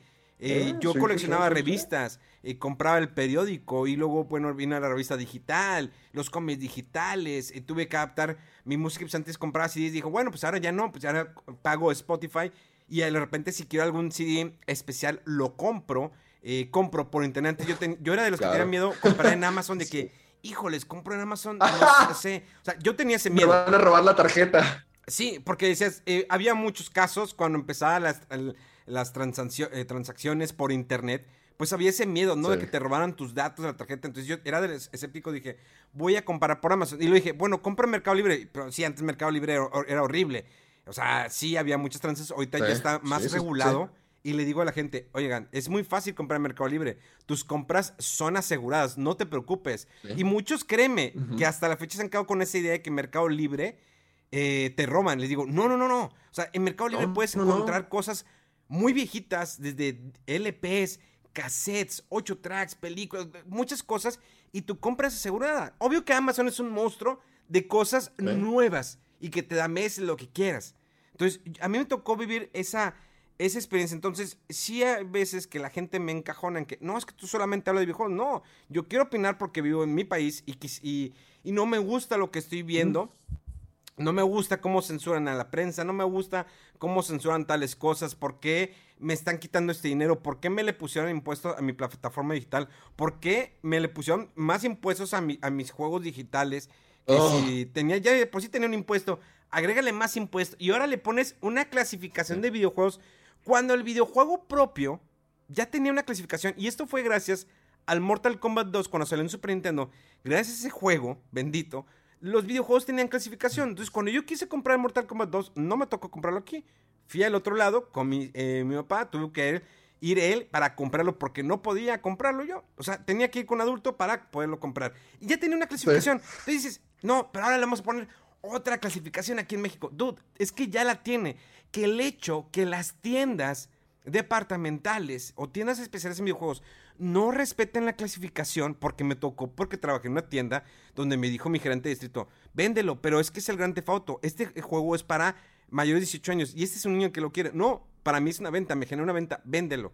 Entonces, no, nosotros no tenemos culpa que las, las personas encargadas de ventas les valga un quiote el, la clasificación para que tú vengas y le pongas. No, no, no. A ver, primero arregla el problema que tienes aquí abajo en las tiendas, en, las eh, en la distribución de juegos y venta.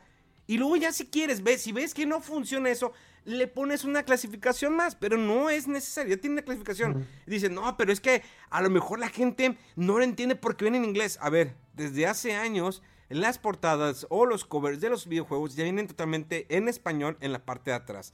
Y hay ¿Mm? un, un, Google donde puedes investigar, porque me toca ejemplos de personas que me, hacen preguntas y tan, tan simples y no son para buscar en Google, que en Google puedes ponerle que, a ver, ¿por qué esto? ¿Qué significa esto? Cuando, te me dicen, es que no sé inglés, en un 2021 de que me digas no sé inglés o no puedo traducir con un buscador o me digas, ah, es que soy pobre, no puedo tenerlo. Tu limitan, tus, tus límites tú, tú, los pones. Así es fácil. Entonces, por eso te, te preguntaba, o sea, ¿tú crees que existe? Millions of people have lost weight with personalized plans from Noom, like Evan, who can't stand salads and still lost 50 pounds. Salads generally for most people are the easy button, right? For me, that wasn't an option. I never really was a salad guy. That's just not who I am. But Noom worked for me. Get your personalized plan today at Noom.com. Real Noom user compensated to provide their story. In four weeks, the typical Noom user can expect to lose one to two pounds per week. Individual results may vary. Existe en la actualidad una censura en nuestro país. O sea, independiente, o sea, si en el periodismo o en redes o todo lo que sabemos ¿sí? Hay casos muy específicos. Y tú como persona, como ciudadano mexicano, como un youtuber, como un influencer, de alguna manera, pues eh, eh, sí, te, afecta. A todos nos afecta de, alguna manera. Mm, si hay censura en nuestro país, o sea, yo, yo me imagino que sí. hablando de una manera política, a lo mejor no puedo contestarlo porque no estoy muy informado en el tema, hablando políticamente. Pero más que China, ay, Dios mío. es que no creo que sea. No creo que sea censura. No, no creo que sea censura.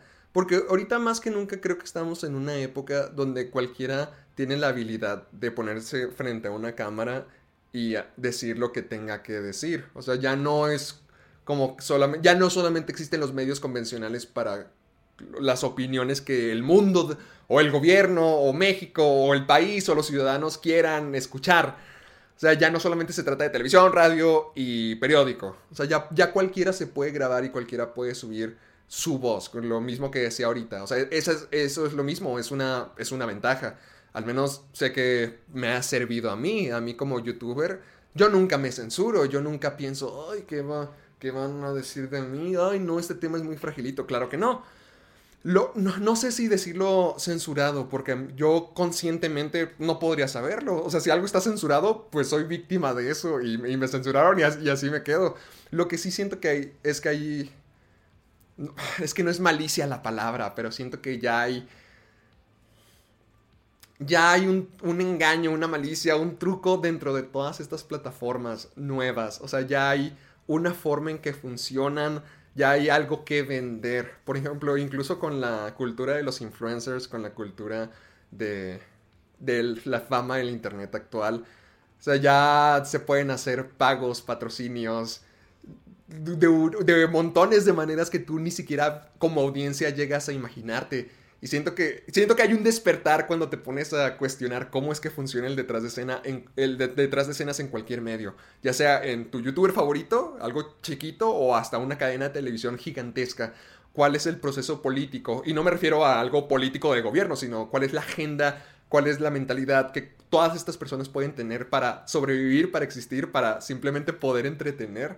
Y hay, hay a veces cosas muy oscuras que nunca te llegas a dar cuenta. Entonces no sé si no sé si pueda hablar por la censura en sí, pero sí siento que hay una manipulación muy grande dentro de todo esto. ¿Crees que hay un abuso de poder por medio de las redes sociales o en plataformas digitales, sea en YouTube o como quieran expresarse, de que llega un momento en que atacan a una persona tanto. O sea, que sabemos que siempre el gossip o bueno, el chisme, ¿no? Hay, el chisme. Hay programas que viven del chisme. Digo, en Estados Unidos hay, creo que TMZ, no me acuerdo muy bien, que se encar que fue el primero que dijo de... Ah, TMZ, sí, TMZ. Del accidente de Kobe Bryant, fue el primero que reportó, eh, Kobe Bryant se accidenta en helicóptero, o sea, y muchos eh, que viven de eso, incluso hay youtubers que viven de eso, de un, del chisme, ¿no? Que, que van deformando o van armando el, el problema, el chisme, y con tal de los números, con tal de, esa, de tener esa ganancia, de vivir de ello, de, es como un, vampiro. Digo, no está mal porque existen programas, tal vez voy a ver muy chafo, pero pues un programa como Ventaneando que tiene más de 25 años, que son de los precursores en ese estilo aquí en México, en aquí en México, ¿sí?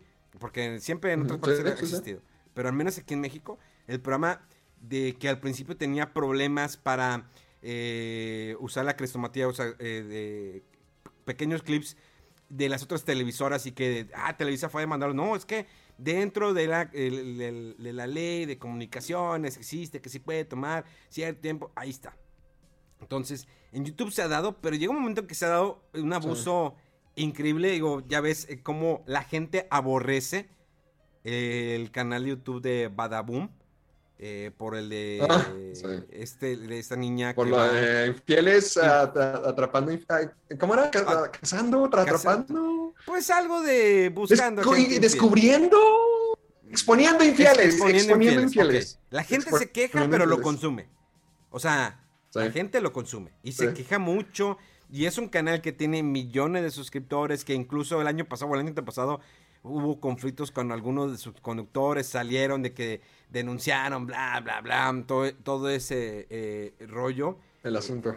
Entonces, ¿crees que también se ha deformado mucho en la exposición digital eh, esto de la comunicación, que ya no tanto es comunicar un, un acontecimiento, o en tu caso, hablar de una película, una serie, o yo hablar de un videojuego, hay otros que hablan de cómics como este, ¿cómo se llama? Mr. X. Mr. X. Comics. Eh, tantos hay que exponen, pero hay un sector obvio que expone mucho, ¿no? Que se adentra, que de ahí incluso me ha tocado ver eh, influencers o tuiteros que le gustan todavía ponerle más salsa, o sea, le ponen más Dice, no, ah. te puse la salsa verde, déjame le pongo roja para que pique más y que arda, déjame le prendo fuego y para que la gente se arde y empiece a hacer ruido y ya se está una revolución. Y luego dices, bueno, pues me pongo aquí a, a, a platicar el chisme. Incluso te recuerdas eh, el caso de esta niña que denunció al youtuber, eh, que no me acuerdo, pero que es una cantante, y que Luisito, y que Luisito Rey en un Ah. En un en vivo que tenía, él dijo, no, tanto como él como ella tiene la culpa. Híjoles, la gente se lo comió, se lo comió vivo porque dijo, ella también tenía culpa por haberse, haberse, puesto peda. Híjoles, tal vez se lo puedas pensar, tal vez no fue en su intención, y la gente lo juzgó. Ah, es que tú no. Pero él dijo, oye, yo también tengo una esposa, tengo, tengo una hija, tengo eso.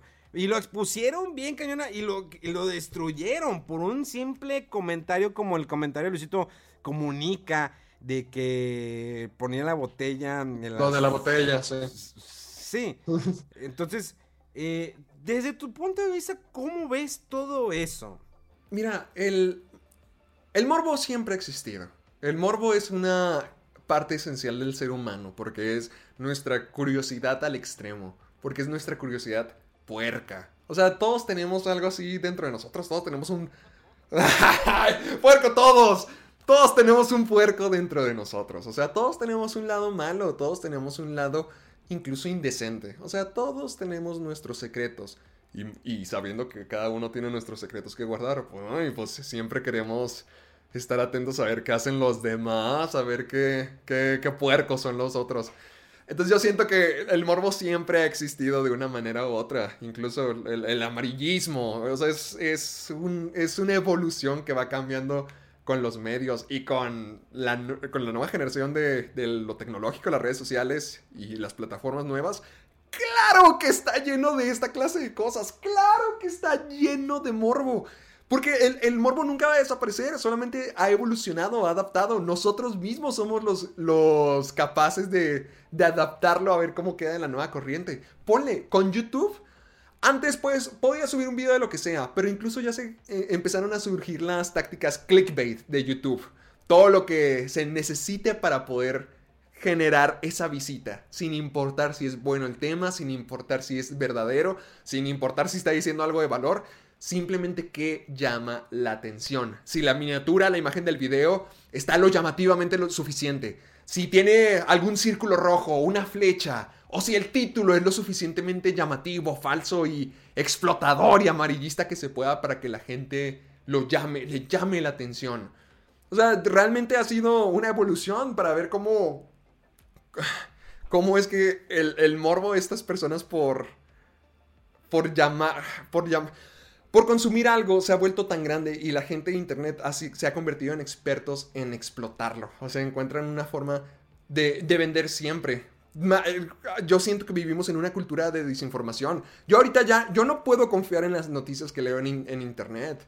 Yo no, no, confío ni creo nada que me toca ver en Internet. Y es un poquito desesperante sentir que estás viviendo en una ignorancia constante. Porque es que no, simplemente no puedes creer ya las noticias falsas de cualquier cosa salen, ya sea de algún tema serio para hundir a una persona o ya sea para decir Andrew, Andrew Garfield y Tobey Maguire están en Spider-Man 3, confirmadísimo. O sea, realmente, incluso me ha tocado ver reportajes donde hay grupos que se encargan de hacer tendencias, hashtags, con tal de poner a la gente en contra, con tal de crear polémica, con tal de, crear una conversación. Hay gente que ya vive exactamente de crear noticias falsas con el hecho de vender. Y no es algo nuevo, solamente es algo que ahora es capaz de hacerse a mayor escala. Entonces sí es un poquito preocupante. O sea, que por ejemplo, un caso así, híjoles, bien extremo. Tienes como el Internet o las redes sociales en nuestro país ha hecho una división de que fifis y chairos. Y lo tienes muy, está muy marcado. Y, te, y si tú comentas algo, te dicen, eres un fifi, eres un chairo. O sea, la gente ya te está apuntando y dices, no, yo estoy opinando de algo que no me gusta, que estoy escuchando por parte de mi gobierno, algo que no me gusta, algo que me está afectando y lo quiero opinar. Ah, entonces eres chairo. No, entonces eres fifi. Eres chairo porque apoyas a, al gobierno, porque eres de esa gente. Bueno, es que también hay un fanatismo muy cañón que lo observas y lo ves en redes sociales, quieras o no de alguna manera un tweet te llega y ves la persona y es un fanatismo como si fuera alguien, como si fuera nuestro salvador absoluto. Y, pero la gente ya te está encasillando en que eres Fifi o eres Chairo. Y, eres, y eres parte del sistema, o sea, ya la misma... Y, esa guerra la alimentan. El problema es que esa guerra se alimenta a ver que, señores, estamos en un país que lo que queremos, lo, lo mejor que queremos es que salgamos adelante, que seamos algún día un país de primer mundo, no seguir un país de tercer mundo con, en vías de desarrollo. Por más que digas, es que tengo esto, pues seguimos siendo un país tercermundista, la pobreza, la, el robo, el saqueo. No, pues es que fue el gobierno pasado. Es que, a ver, si nos dejamos de cosas, lo cual no va a suceder. Un claro ejemplo que a veces lo pongo y es muy simple. Cuando yo voy, eh, y es un país que me gusta mucho, que es Japón donde tú puedes dejar tu celular en un McDonald's, en el centro, donde quieras, dejas tu celular. Yo lo hice, lo comprobé, dejé mi celular junto con mis cosas, fui al baño, regresé y mis cosas estaban ahí.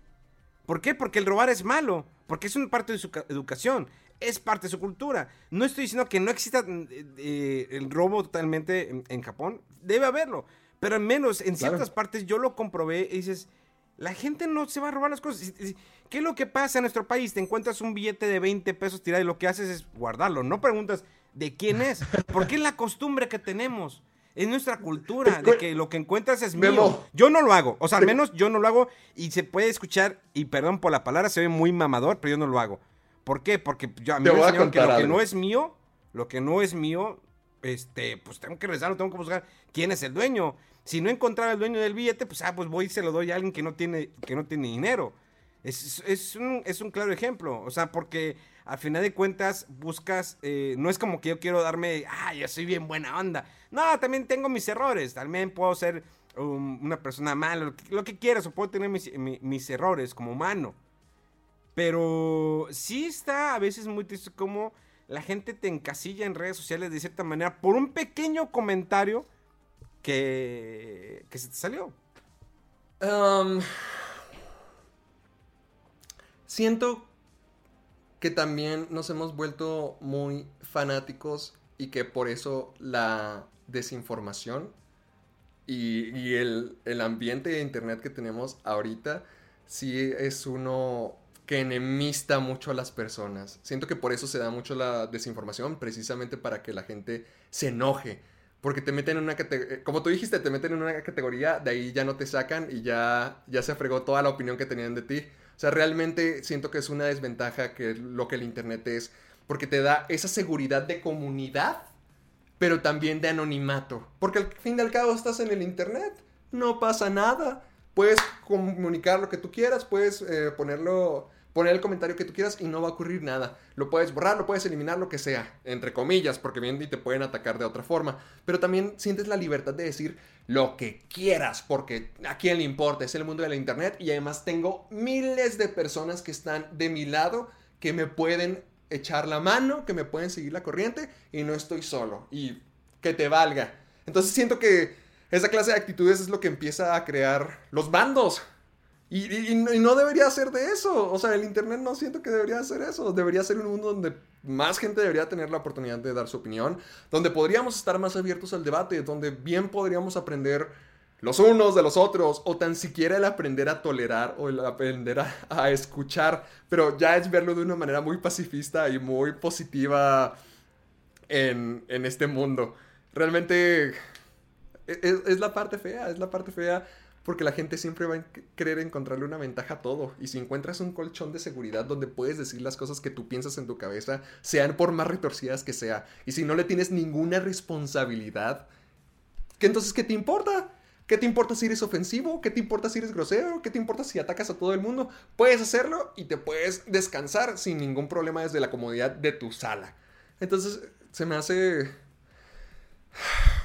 Se me hace que estamos construyendo un ambiente. ¿Te ¿Qué acuerdas eh, de James Gunn? Lo que pasó. O sea, que años después Ah, sí. sacaron esos tweets donde dijo, pues es que es mi humor negro, o sea, es parte de mi humor negro. ¿Y qué pasó? Disney tomó una decisión, ¿sabes qué? Ahí nos vemos, no queremos trabajar contigo. Rara vez, yo nunca he visto que Disney se retractara de esa manera, creo que ha sido la única, y creo que va a ser la única vez. Yo creo que lo de esta niña de Mandalorian, pues no se le va a hacer, porque pues, dos veces retractarte, eh, echarte para atrás, perdón, eh, es de que estás mal Disney, entonces Disney no lo va a aceptar. Pero vieron que James Gunn, bueno, pues ya me voy, James Gunn no quiso, mira, cerró, adelante, no hay, no hay problema, y lo atacaron, recibió los guamás, todo el rollo, hizo, empezó, siguió trabajando y le dijeron, ¿sabes qué? Eh, levántame el Escuadrón Suicida, que sé que va a ser un trabajo increíble, es un gran director, la verdad, respeto mucho su humor, me gusta cómo, eh, cómo ama el cine, de la manera que lo ve, lo, cómo, lo, lo que hace, eh, y sé que el Escuadrón Suicida va a estar increíble, y cómo de repente ve Disney dice, oye, este, James Gunn, ¿qué onda? Eh, No. eh, pues mira, ¿Le caes o qué? este, pues es que mira, tenemos algunas fallas aquí, carnal. Pues, ¿cómo hacemos como que se nos olvidó todo y. Y pues. Sobres, aquí no pasó nada. ¿Sí? Mañana te vienes. No pasa nada, Ven, tócale, vente, vente, vente, no pasa nada. Mañana aquí a las 8 de la mañana. O sea, sin preguntarle que, oye, aquí tenemos mañana a las 8. Bye, bye, bye, bye, bye. O sea, se retractaron. Y dices, ay, una empresa como Disney. O sea, y si hubo gente que estuvo en contra eh, de lo que hizo Disney, hubo gente que estuvo a favor. ¿Sí? Eh, lo que hizo- Imagínate que en estos tiempos. Es como lo. ¿Te acuerdas el capítulo de Michael Jackson de Los Simpson? Lisa. Sí, your? Que el capítulo no tiene nada no, no tiene absolutamente nada malo el capítulo. Es el humor de los Simpsons. Dicho, hay peores capítulos de los Simpsons donde los Simpsons hablan de sexo, hablan de drogas. O sea, han tocado todos los temas y sabemos que de un principio esas caricaturas. A mí me tocó cuando llegaron aquí a México. Eran las pasaban a las ocho y media o nueve de la noche porque no eran na- unas caricaturas para niños. Y, eh, ¿Y qué sucedió? Cuando sacan ese video de Michael Jackson, de dos personas, que es como que, ¿por qué quiero vivir todavía del morbo? Eh, ya se murió Michael Jackson hace varios años. Y esas personas dicen, no, déjame, ahora sí voy a decir mi verdad. Esta es mi verdad. Sí, Michael Jackson me tocaba y pues ya a mí se me hacía normal. Pero pues no había falla y de repente me ponía medio celosillo. Y lo otro, y, con esto no sé qué pretendían. Y luego sale esta mujer periodista que se retiró hace mucho años en la televisión, que siempre estuvo de parte de Michael Jackson y que en esta, eh, que ella estuvo involucrada en ese proyecto de HBO, que no recuerdo su nombre, eh, y eso hizo que movió otra vez las redes y Disney dice, ¿sabes qué? Pues vamos a remover el capítulo que durante muchos años se decía, oye, ¿es la voz de Michael Jackson? O, no es, sí es. Y resultó que sí era. Y lo remueves el capítulo. ¿Por qué? Porque sacaron algo. A ver, sí, y, Michael Jackson es un, un ícono del, final de los 70s y de los 80s, incluso de los 90s, porque era un genio, ¿sí? Independientemente si hizo o no hizo dentro de su vida personal, como artista, como artista, o sea, que la música que hizo, que compuso, perdón, cómo cantaba, sus espectáculos, sus conciertos, todo eso yo te puedo decir, admiro a esa persona por lo que es el artista. En lo personal, quisiera, no puedo opinar enteramente porque nunca sabes si realmente es cierto o no. Porque luego sacaron de que, ay, ahora que ya se murió, no, sí era falso, niño. De que, no, sí, pues fue, a mí me obligó mis papás por dinero. Y dices, ah, cañón, ¿cómo? Entonces, el vato estuvo atormentado por este rollo, ¿no? Pues es que, no, pues sí, me dijeron mis papás. O sea, ¿quiénes somos yo? Es como dicen el, a lo mejor se escucha muy religioso el que esté libre de culpa tire la primera piedra. O sea, la verdad, yo como artista, como artista lo, admiré. Y siempre lo admiré porque qué, qué me tan genial. El rey del pop y creo que nadie lo va a poder superar eh, en, esa cuestión.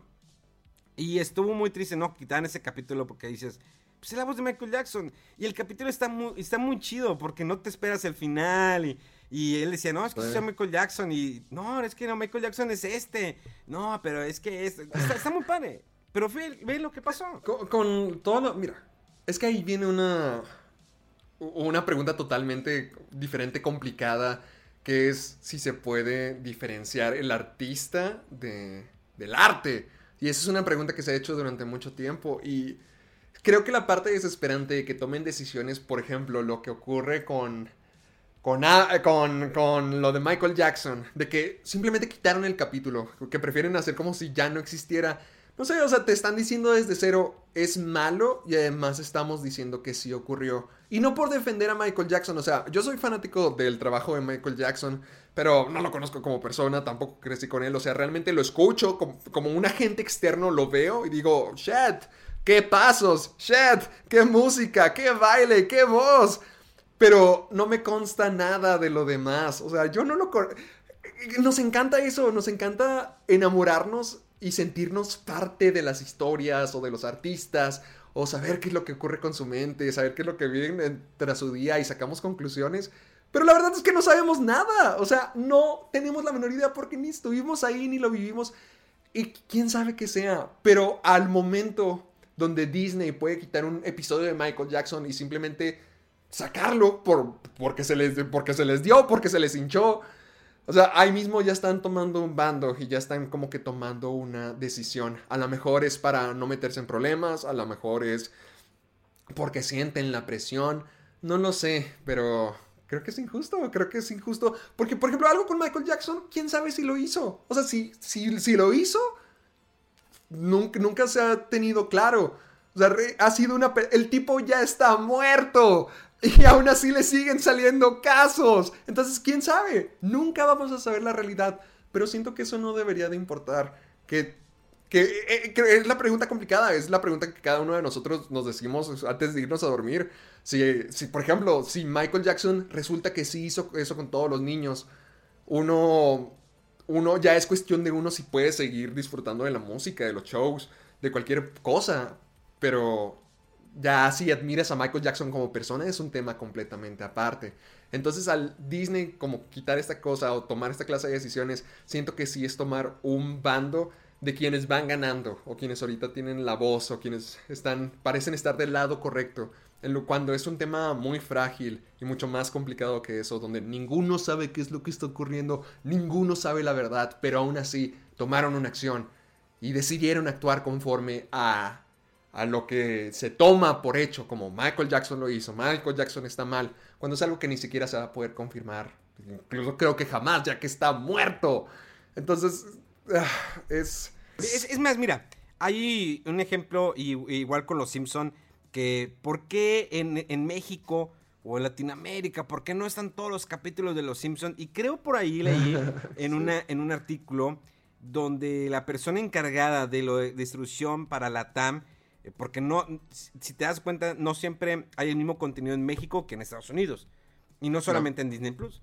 Pero sí aclararon de que es que en Los Simpson, miren, eh, es que hay algunos capítulos, según la declaración de esta persona, eh, hay algunos capítulos que son un poquito fuerte por, pues como saben, la plataforma es para niños.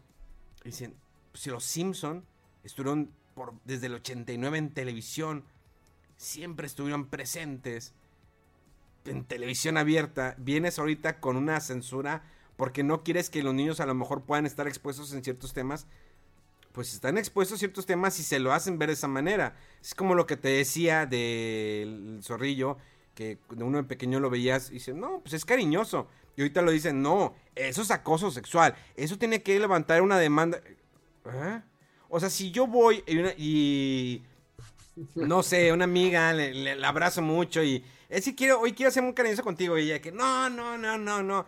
Y la gente lo ve lejos, no manches, le está acosando, vamos a golpearlo, arréstenlo. A ver, espera. Porque puede, pues se, puede dar. O sea, se puede dar. O sea, ya, ya no, las cosas se pueden interpretar. Es más, mira.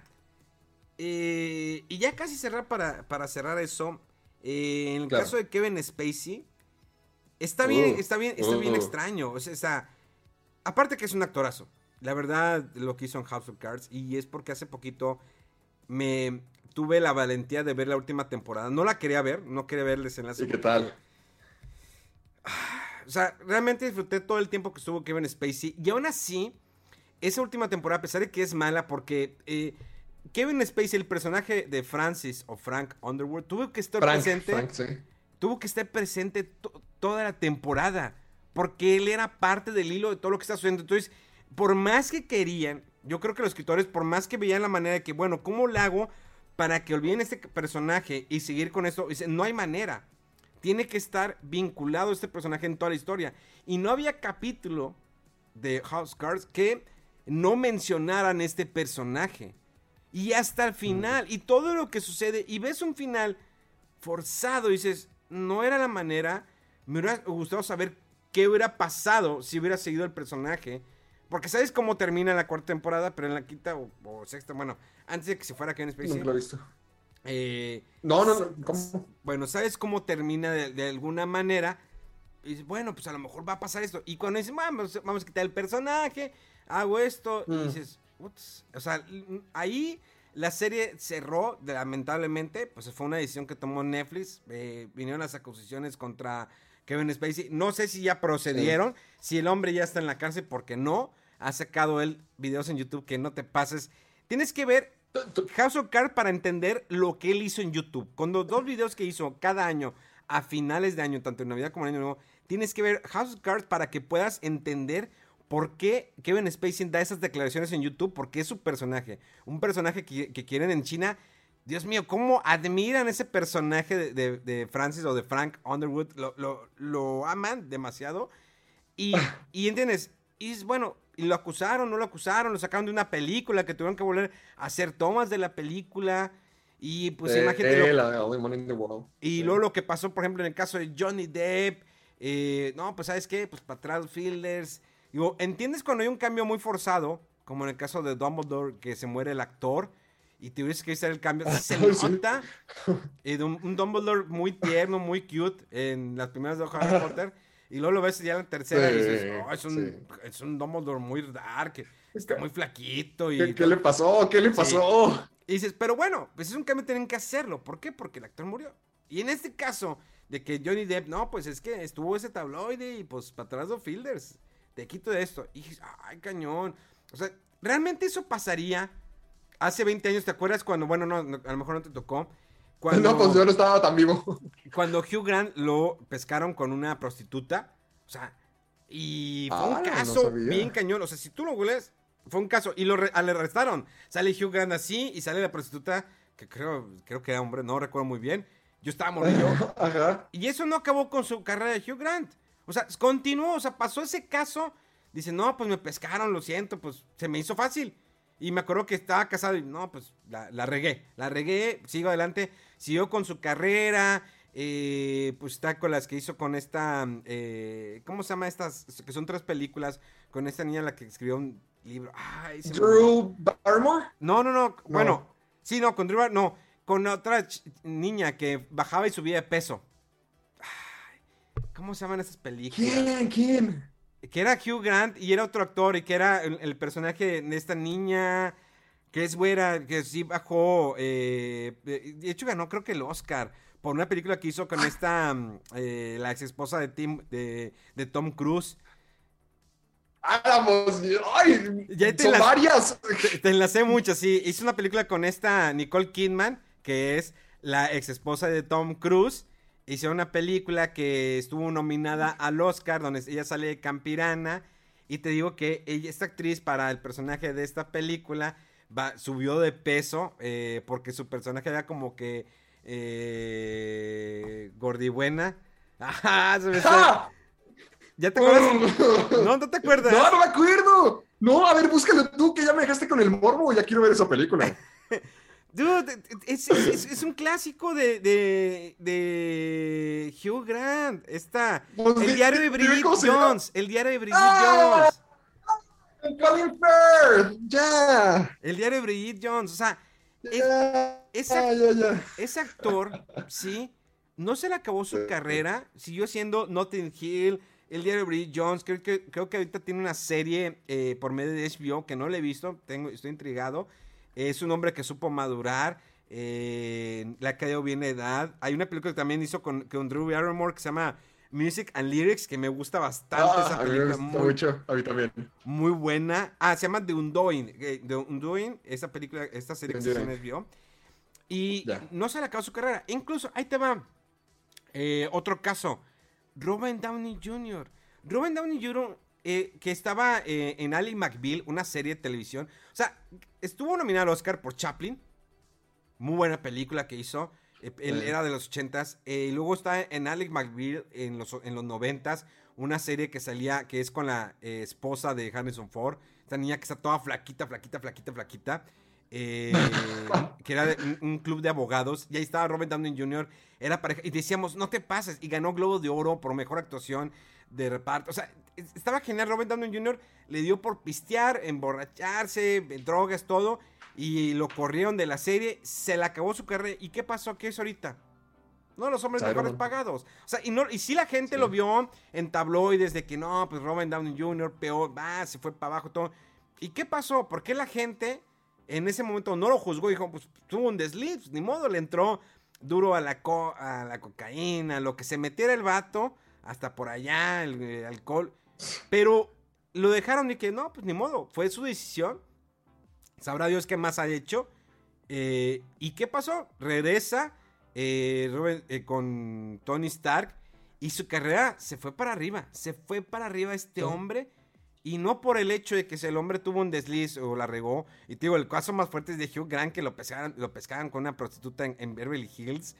Y dices, pues rentó una prostituta, lo cual está mal. Digo, está mal, ¿no? O sea, si te pescan en estos tiempos con una prostituta, ¿qué hacen? Te acaban totalmente. Sí, sí. ¿Cómo, cómo Ah. han, han cambiado los tiempos? Y es lo que digo, que a veces las generaciones son muy frágiles. Y no estoy diciendo, por eso le digo, si, que aviente la primera piedra el que esté libre de culpa, porque es muy fácil acusar, es muy fácil acabar con la carrera de alguien, como lo hicieron con el Kevin Spacey. Bueno, el hombre ya hizo y deshizo, ¿no? Grandes películas que hizo. Eh, Sos- Sospechosos Comunes es una de mis favoritas de él. Bueno, Belleza Americana también está increíble esa película. Eh, y pues lo que hizo con House of Cards. Entonces, Incluso con esta película, ¿te acuerdas del niño que siempre traía audífonos y que corría, que eran, robaban bancos, ¿no? Ah, caray, ¿ese cuál es? No, esto no, Eh. ¡Ay! ¿Cómo se llama esta película? Eh, Baby Driver. ¡Ah! ¿Cómo se ¡Oh! Yo amo Baby Driver. Sí, sí, sí. sí. Baby Driver, increíble. Igual como cuando salen Seven, de que es el malo de, de- de la historia. O sea, tiene muy buenas películas y se acabó. Y en las belleza americanas es increíble. Tiene una increíble actuación este hombre. Y por lo que tuvo, que no sabemos si sea cierto o no sea cierto, la gente lo juzgó. eh, lo juzgó, lo acabaron. Y ya, o sea que digo, deja grandes películas. Quién sabe si en algún momento se, se atreva a volver a, a grabar o a filmar. No sabemos. Pero es que, por, ejemplo, el tema con Kevin Spacey, sí es uno frágil, es uno complicado, porque sí, la gente que hizo las declaraciones se los mataron. pero O, ¿qué- o- o sea, y está se murieron. ¿viste el video que grabó Kevin Spacey después de eso que pasó? Sí, sí, sí, sí, sí, sí pero- lo vi y se, y se- Y se, está en su personaje, está en su personaje de Frank Underwood. O sea, por eso te digo, cuando ves la serie, entiendes ese video, por qué lo hizo de esa manera. Pero probablemente fue el destino, casualidad, no lo sabemos y nunca lo vamos a saber. Eh, eh, eh, mira, ay, con, con cuando se acaban las carreras de los actores por temas polémicos, es, son, tendemos a ser a veces un poco hipócritas. Ponle, hay una, no me, no me acuerdo quién es el caso, mi amigo Sergio me lo dijo, pero me contó de una actriz que en la filmación engañó a su marido con, el, con su interés romántico. Meg Y Ryan, este Meg Ryan, también papá. engañó. Meg, ándale, ándale, ándale, ándale. Meg Ryan. Con Russell Crowe. ¿con qué? Que Con Russell Crowe. que Meg Ryan estaba eh, ca- eh, casada con Dennis Quaid, le engaña con Russell Crowe y se acabó. Russell Crowe también estaba casado. Sí. Russell Crowe también estaba casado. Los dos se estaban engañando. Pues igual pasó en el caso. Crowe ahorita. El de. ¿Cómo? El, también está el caso de Angelina Jolie con Brad Pitt. ¿Qué es lo que pasó ahí? nunca, nunca supe. Eh, o sea, Brad Pitt hizo una película con engañó. Angelina Jolie, empezó a ver ahí algo, después se divorcia de esta niña, la de Friends, Ah, Jennifer Aniston. de Jennifer Sí. Aniston, se divorcia, eh, que era un matrimonio wow en su entonces, se va con Sí. Angelina Jolie, eh, cría niños, renta, no, creo que los compra, no, no, los, los adoptan niños, Oh. Y al final, y al final se, se, se acabó, se acabó eso. Entonces, pero sí, lo de Meg Ryan estuvo súper sonadísimo, porque en, en- en un set de filmación, Meg Ryan, este, Russell Crowe, hubo ahí Tingo Lilingo, y pues y los Sí. dos acaban con sus, sus matrimonios. Y al final ni siquiera se quedaron juntos. No, y y pero Meg Ryan, lo que es que pasó. Meg Ryan, fíjate, Meg Ryan era una, una actriz que la veíamos, que tenía películas, era comedias románticas con Tom Hanks, la de Envíame un email, eh, Sí. este, tenía otra con eh, este Bill Crystal, que es la voz de eh, en Monster Hunter, Monster Hunter, en De Mike Monster- Wazowski. Monster Sí. Hunter. Sí, De. Monster Inc. De Mike Wazowski. Este, eh, grandioso comediante, tiene una película con, con él, no recuerdo el nombre. Y Meg Ryan siempre la vi- siem- y me tocó ver, o sea, la veíamos como la niña bonita de Hollywood, la, ni- la niña linda, buena, que eh, con un gran ángel. Después de que pasó eso, cambió radicalmente. O sea, y, y de hecho la afectó, ¿sí? La, cómo la gente la empezó a ver. Y también afectó su carrera porque empezó a hacer otro tipo ya de cine. Hay una película que no recuerdo donde ya muestra eh, un poquito, se desnuda. Cosa que antes una actriz para que se Ah, sí. desnudara en el cine era súper difícil. O sea, bueno, está el caso de Sharon Stone, pero pues es Sharon Stone, ¿no? Bajo instintos Sí. cuando todos le poníamos pausa, ¿no? En ese momento, ¿no? Cuando- Cuando levanta la pierna. sí, y dices, ah, no, entonces sí es güera, sí es güera la morra. O ¿Ves? incluso, ¿Ves? Que si eras un puerco, si eras un puerco, o, Memo. o- o incluso cuando, en el caso de Nicole Kidman, en Ojos Bien Cerrados, esta última película de Ah. Kubrick, que dices, oh, Sí. Nicole Kidman también es güera. O sea, pero era bien súper raro. O sea, era, incluso, mira, hay muchos desnudos, no, realmente no sé cuál fue el primer desnudo, pero te- me acuerdo, Alma Mortal tenías a Mel Gibson. O sea, sabía Mel Gibson y obvio que las mujeres, wow, veían las nalgas de Mel Gibson y gritando. sí. O sea, y, y me acuerdo que Emilio Esteves eh, hace una parodia eh, de Arma Mortal. No me acuerdo cómo se llama esta parodia, pero Emilio Esteves, que es el hermano de Charlie Sheen, eh, y que su papá, no me acuerdo cómo se llama, que hizo una serie que es del presidente de Estados Unidos. Pero Emilio Esteves, Sí. que ahorita actualmente está sacando, que está en la serie de Patos, algo así. Mighty Ducks. Eh, ándale. Sí, Eh, que en se español parece, no sé cómo se llama, pero... se parece demasiado a su papá. Si tú buscas ahorita el papá de Emilio Esteves y Charlie Sheen y ves a Emilio Esteves como estás ahorita, dices, Igualitos, igualitos. están iguales. Entonces, Emilio Esteves hace una parodia de Mel Gibson, de Arma Mortal, que sale desnudo. Entonces, antes de los desnudos era súper raro. Cuando veías esos desnudos y es, wow, te quedas así. Y ahorita ya es normal, ¿no? Ya ahorita el, el cogedero es bien así, que dices, ah, ya, sé- ya sé que se la va a echar y ya, ya lo ves así como que, ah, es parte de, digo, Sí, lo ves en series, ya las series de plataforma y eh, lo ves como eh, normal, ¿no? Entonces es como que... ¿Cómo cambió, no? La- es la tendencia de que le sube, antes le subías un poquito el tono, entonces la gente decía el morbo de que, ah, quiero ir a ver la película. Pero ahorita ya es tanta subida el, el- el tono que ya no ves una diferencia y dices, oh, no, pues... ¿es ya no somos sensibles, ¿Es ya nos desensibilizamos. Sí, o sea, eh, algo que a veces que yo critico mucho es en el cine mexicano, que hay gran cine, hay, hay muy buenas películas, pero dices, bueno, pues es que la mayoría de películas es malas palabras, chingo de sexo, Eh, eh, Y chistes chafas. Y chistes chafas. O sea, ya es como que la fórmula, como la fórmula de Disney de la comedia, sí, ¿no? En, en sus películas de, de Marvel y todo ese rollo. Sí. Acá en, en- en el cine mexicano, y, y voy a lo mismo, sí hay muy buen cine, pero la mayoría de lo- lo- las producciones es de que, pues ya, el desnudo, no, pues ya sé que va a salir desnudo, como Sexo por lágrimas, o Amores Perros, o Tu Mamá también, ¿sí? Eh, Película que dices, ah, cañón, ya cuando están Diego Luna y, y este, el otro chavo, y se empiezan acá, y la El- morra está sí. acá, y, y dices, ah, cañón. Y digo, y no es como que para que me asusten y tú te vas a asustar. Pero ya lo ves como que algo No. normal y dices, ¿en qué momento se empezó a subir tanto el tono en las películas? Que antes eso, ¿cuándo ibas a ver eso? O sea, ¿cuándo? eh, incluso en películas de Disney, era bien raro que vieras sangre o que vieras malas palabras, que escucharas, perdón, que escucharas malas palabras y lo Ah, vieras por las traducciones en subtítulos que dijes, ah, ¿cuándo había malas palabras en una película de Disney? Dice, no, pues esto no es película de Disney. Pero pues ya es parte de, ¿no? O sea, incrementar un poquito el volumen. Entonces, cuando eso se incrementa, ¿por qué tampoco no, por qué no incrementar un poquito el, el abrir cuando tú vas a, a señalar a alguien y decir, es que está mal lo que él ha hecho? Digo, no sé si está mal hecho o no está bien hecho. Digo, cosas como lo de OJ Simpson, este jugador de fútbol americano, que hay una Sí. serie en Netflix, por si no saben el caso, véanlo, que pues, realmente sí la mató. O sea, sí, ahí sí, ahí sí de plazo. O sea, todas las pruebas están en su contra. Y aún así salió victorioso el, el hombre. O sea, salió y ¿qué pasó? Creo que a los 3, 4 años lo arrestaron. Estuvo un año, dos años en cárcel, otra vez salió. Ya se Mm, arruinó su mm. carrera. O sea, incluso de jugadores de fútbol americano por acoso. Qué bueno que ya existen eh, todo este tipo de denuncias y que las mujeres no se callen, incluso los hombres no se callen. Digo, hay gente que se sube mucho al carrito. Hay gente que si nada más lo hace por subirse al carrito. No voy a mencionar nada, pero te das cuenta y dicen, eh, este se está subiendo nada más el carrito para hacer, por hacer ruido. De seguro, pues sí, es nada más por hacer, por hacer ruido. Es que en cualquier escenario va a haber gente que va a buscar la ventaja. O sea, en cualquier escenario va a haber personas que van a querer explotar la situación a su favor de una manera u otra. Y sabes, lo más desesperante es que eso puede llegar a desameritar los casos de verdad. No por decir, "Ah, no, no crean todo, no.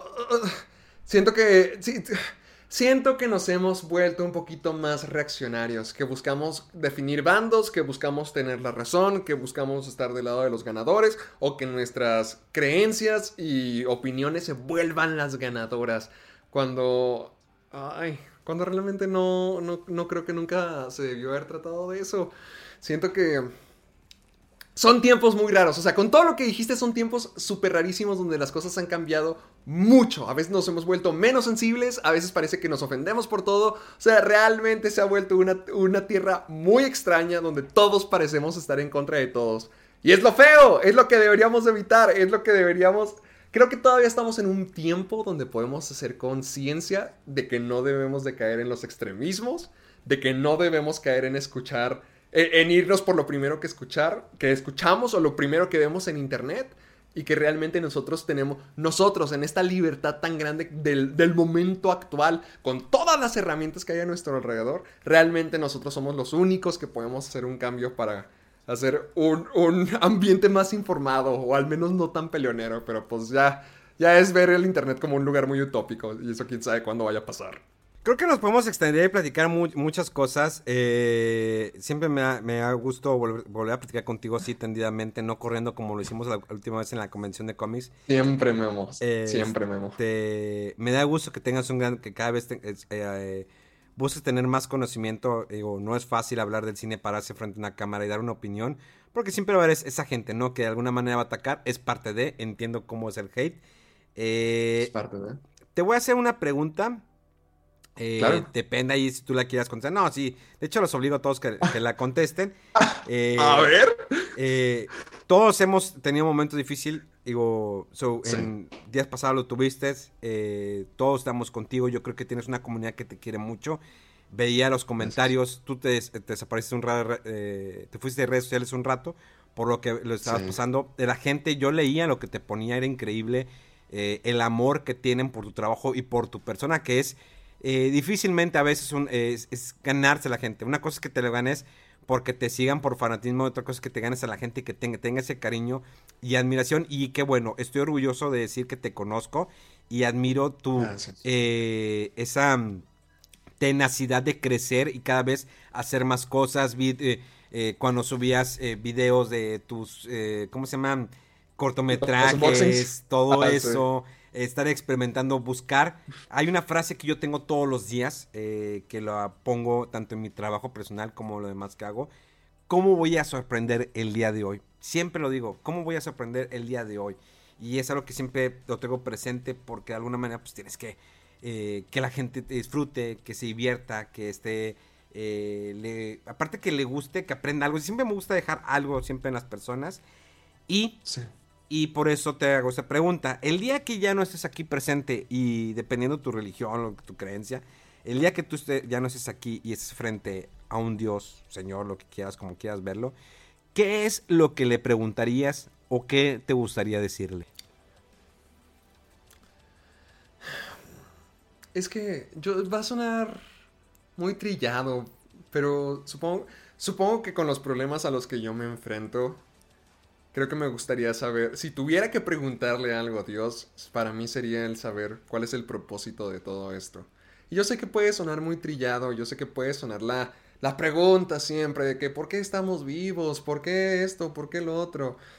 Y no lo veo desde un plano triste de ¿por qué haces esto con la gente? ¿Por qué hay tanta gente sufriendo? ¿Para qué existimos si, si venimos a sufrir? No, yo, yo realmente soy una persona muy afortunada. Yo realmente, todo lo que tú mencionaste, soy... Lo tengo siempre consciente y como, como soy realmente muy suertudo por tener la posición en la que estoy.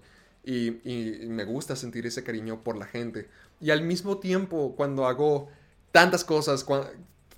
tú lo dijiste, yo trato de siempre estar renovándome en internet, al menos en mi concepto, y tratar de buscar cosas siempre diferentes para hacer algo divertido, algo padre, algo que pueda hacerme orgulloso y satisfecho y al mismo tiempo entretener a muchas personas. Y ya llevo años haciendo esto, ya estoy a punto de cumplir siete años en, en el próximo junio, serán siete años. Y a pesar de que he logrado muchas cosas, nunca ha llegado un punto en la vida, o bueno, y no creo que llegue, pero no, no creo que llegue a un punto en la vida donde me siento satisfecho y hasta a veces se puede llegar a sentir muy vacío. O sea, con todas las cosas que hemos hecho, como entrevistar gente famosa, viajar por el mundo, ver maravillas y, y vivir una vida de ensueño. Sobre todo eso, estoy viviendo el sueño. Mi sueño siempre fue ser una figura aquí en Internet, tener mi propia persona en Internet y lo logré. Pero hay momentos donde ni siquiera te sientes satisfecho o donde los éxitos que tienen te saben muy poco porque siempre quieres más. Al menos creo que esa es la vida de un artista o la vida de un creador o la vida de un creador de contenido de internet en YouTube, lo que quieras. Pero siempre llega, al menos en mi caso siempre es más, más, más, más, más, crear un impacto, crear algo, crear, hacer una diferencia, hacer algo con este mundo, dejar una marca de alguna forma. Y al menos yo siempre me termino confundiendo en, en si lo he hecho o cuál es mi posición en todo esto. O sea, viviendo mi sueño, cumpliendo mi sueño, muchas veces me quedo pensando, ¿y ahora qué? ¿O cuál es el punto de todo esto? Entonces, si algún día me tocara estar frente a Dios, morirme mañana y que me concediera una respuesta, quisiera saber por qué. O sea, por qué estoy en este punto, porque yo soy el afortunado de poder hacer todo esto, porque puedo crear, porque, o porque es mi deseo, o, o, o, qué es lo que se supone que debía de hacer con estos dones. Muchas veces tenemos dones muy buenos y, y regalos que la vida nos da, la experiencia, nuestro trabajo o, las decisiones que tomas en tu camino. Y muchas veces no sabes el por qué. Entonces eso es lo que a mí me gustaría saber, el, el ¿por qué rayos estoy aquí? Con todo lo que hemos logrado, con toda la gente que he conocido, con todas las cosas que se han formado, ¿cuál es el punto de todo? ¿Cuál, cuál es el punto de todo y hasta dónde se supone que tengo que llegar? ¿Cuándo voy a ser feliz? ¿Cuándo voy a estar satisfecho? ¿Cuándo voy a creer que estoy en la cima? ¿Cuándo voy a sentir que hice un cambio en este mundo? ¿Cuál es el punto de mi existencia aquí? Al menos eso es, es lo que yo, yo diría. Yo diría. Te agradezco mucho por tu tiempo. Digo, probablemente nos volvamos otra vez a topar hasta dentro de un año. Digo, ¿cómo van las cosas? no, claro que, claro que, no. ¿Por qué dices eso? Digo, pues quién sabe, digo, cómo contestan los mensajes. Pero la verdad agradezco mucho tu plática. Fue bueno escucharte, eh, fue bueno conversar, eh, ver diferentes puntos de vista. Eh, como te lo había dicho, pues no, normalmente en las pláticas que tenemos aquí no van enfocados siempre al 100% al trabajo del creador del conductor, de la persona que, eh, con la que entrevisto. Simplemente pues es ver sus puntos de vista y verlo como una persona normal y también pues desde el, desde el punto de vista como em, creador de contenido. Te agradezco mucho tu tiempo. Eh, nos despedimos. Agradezco a toda la gente que nos escucha, nos ve y demás. Eh, Dios me los bendiga y nos escuchamos dentro de siete días. Esto fue Fuera del Control en Pláticas de Cuarentena. ¡Vámonos! ¡Vámonos!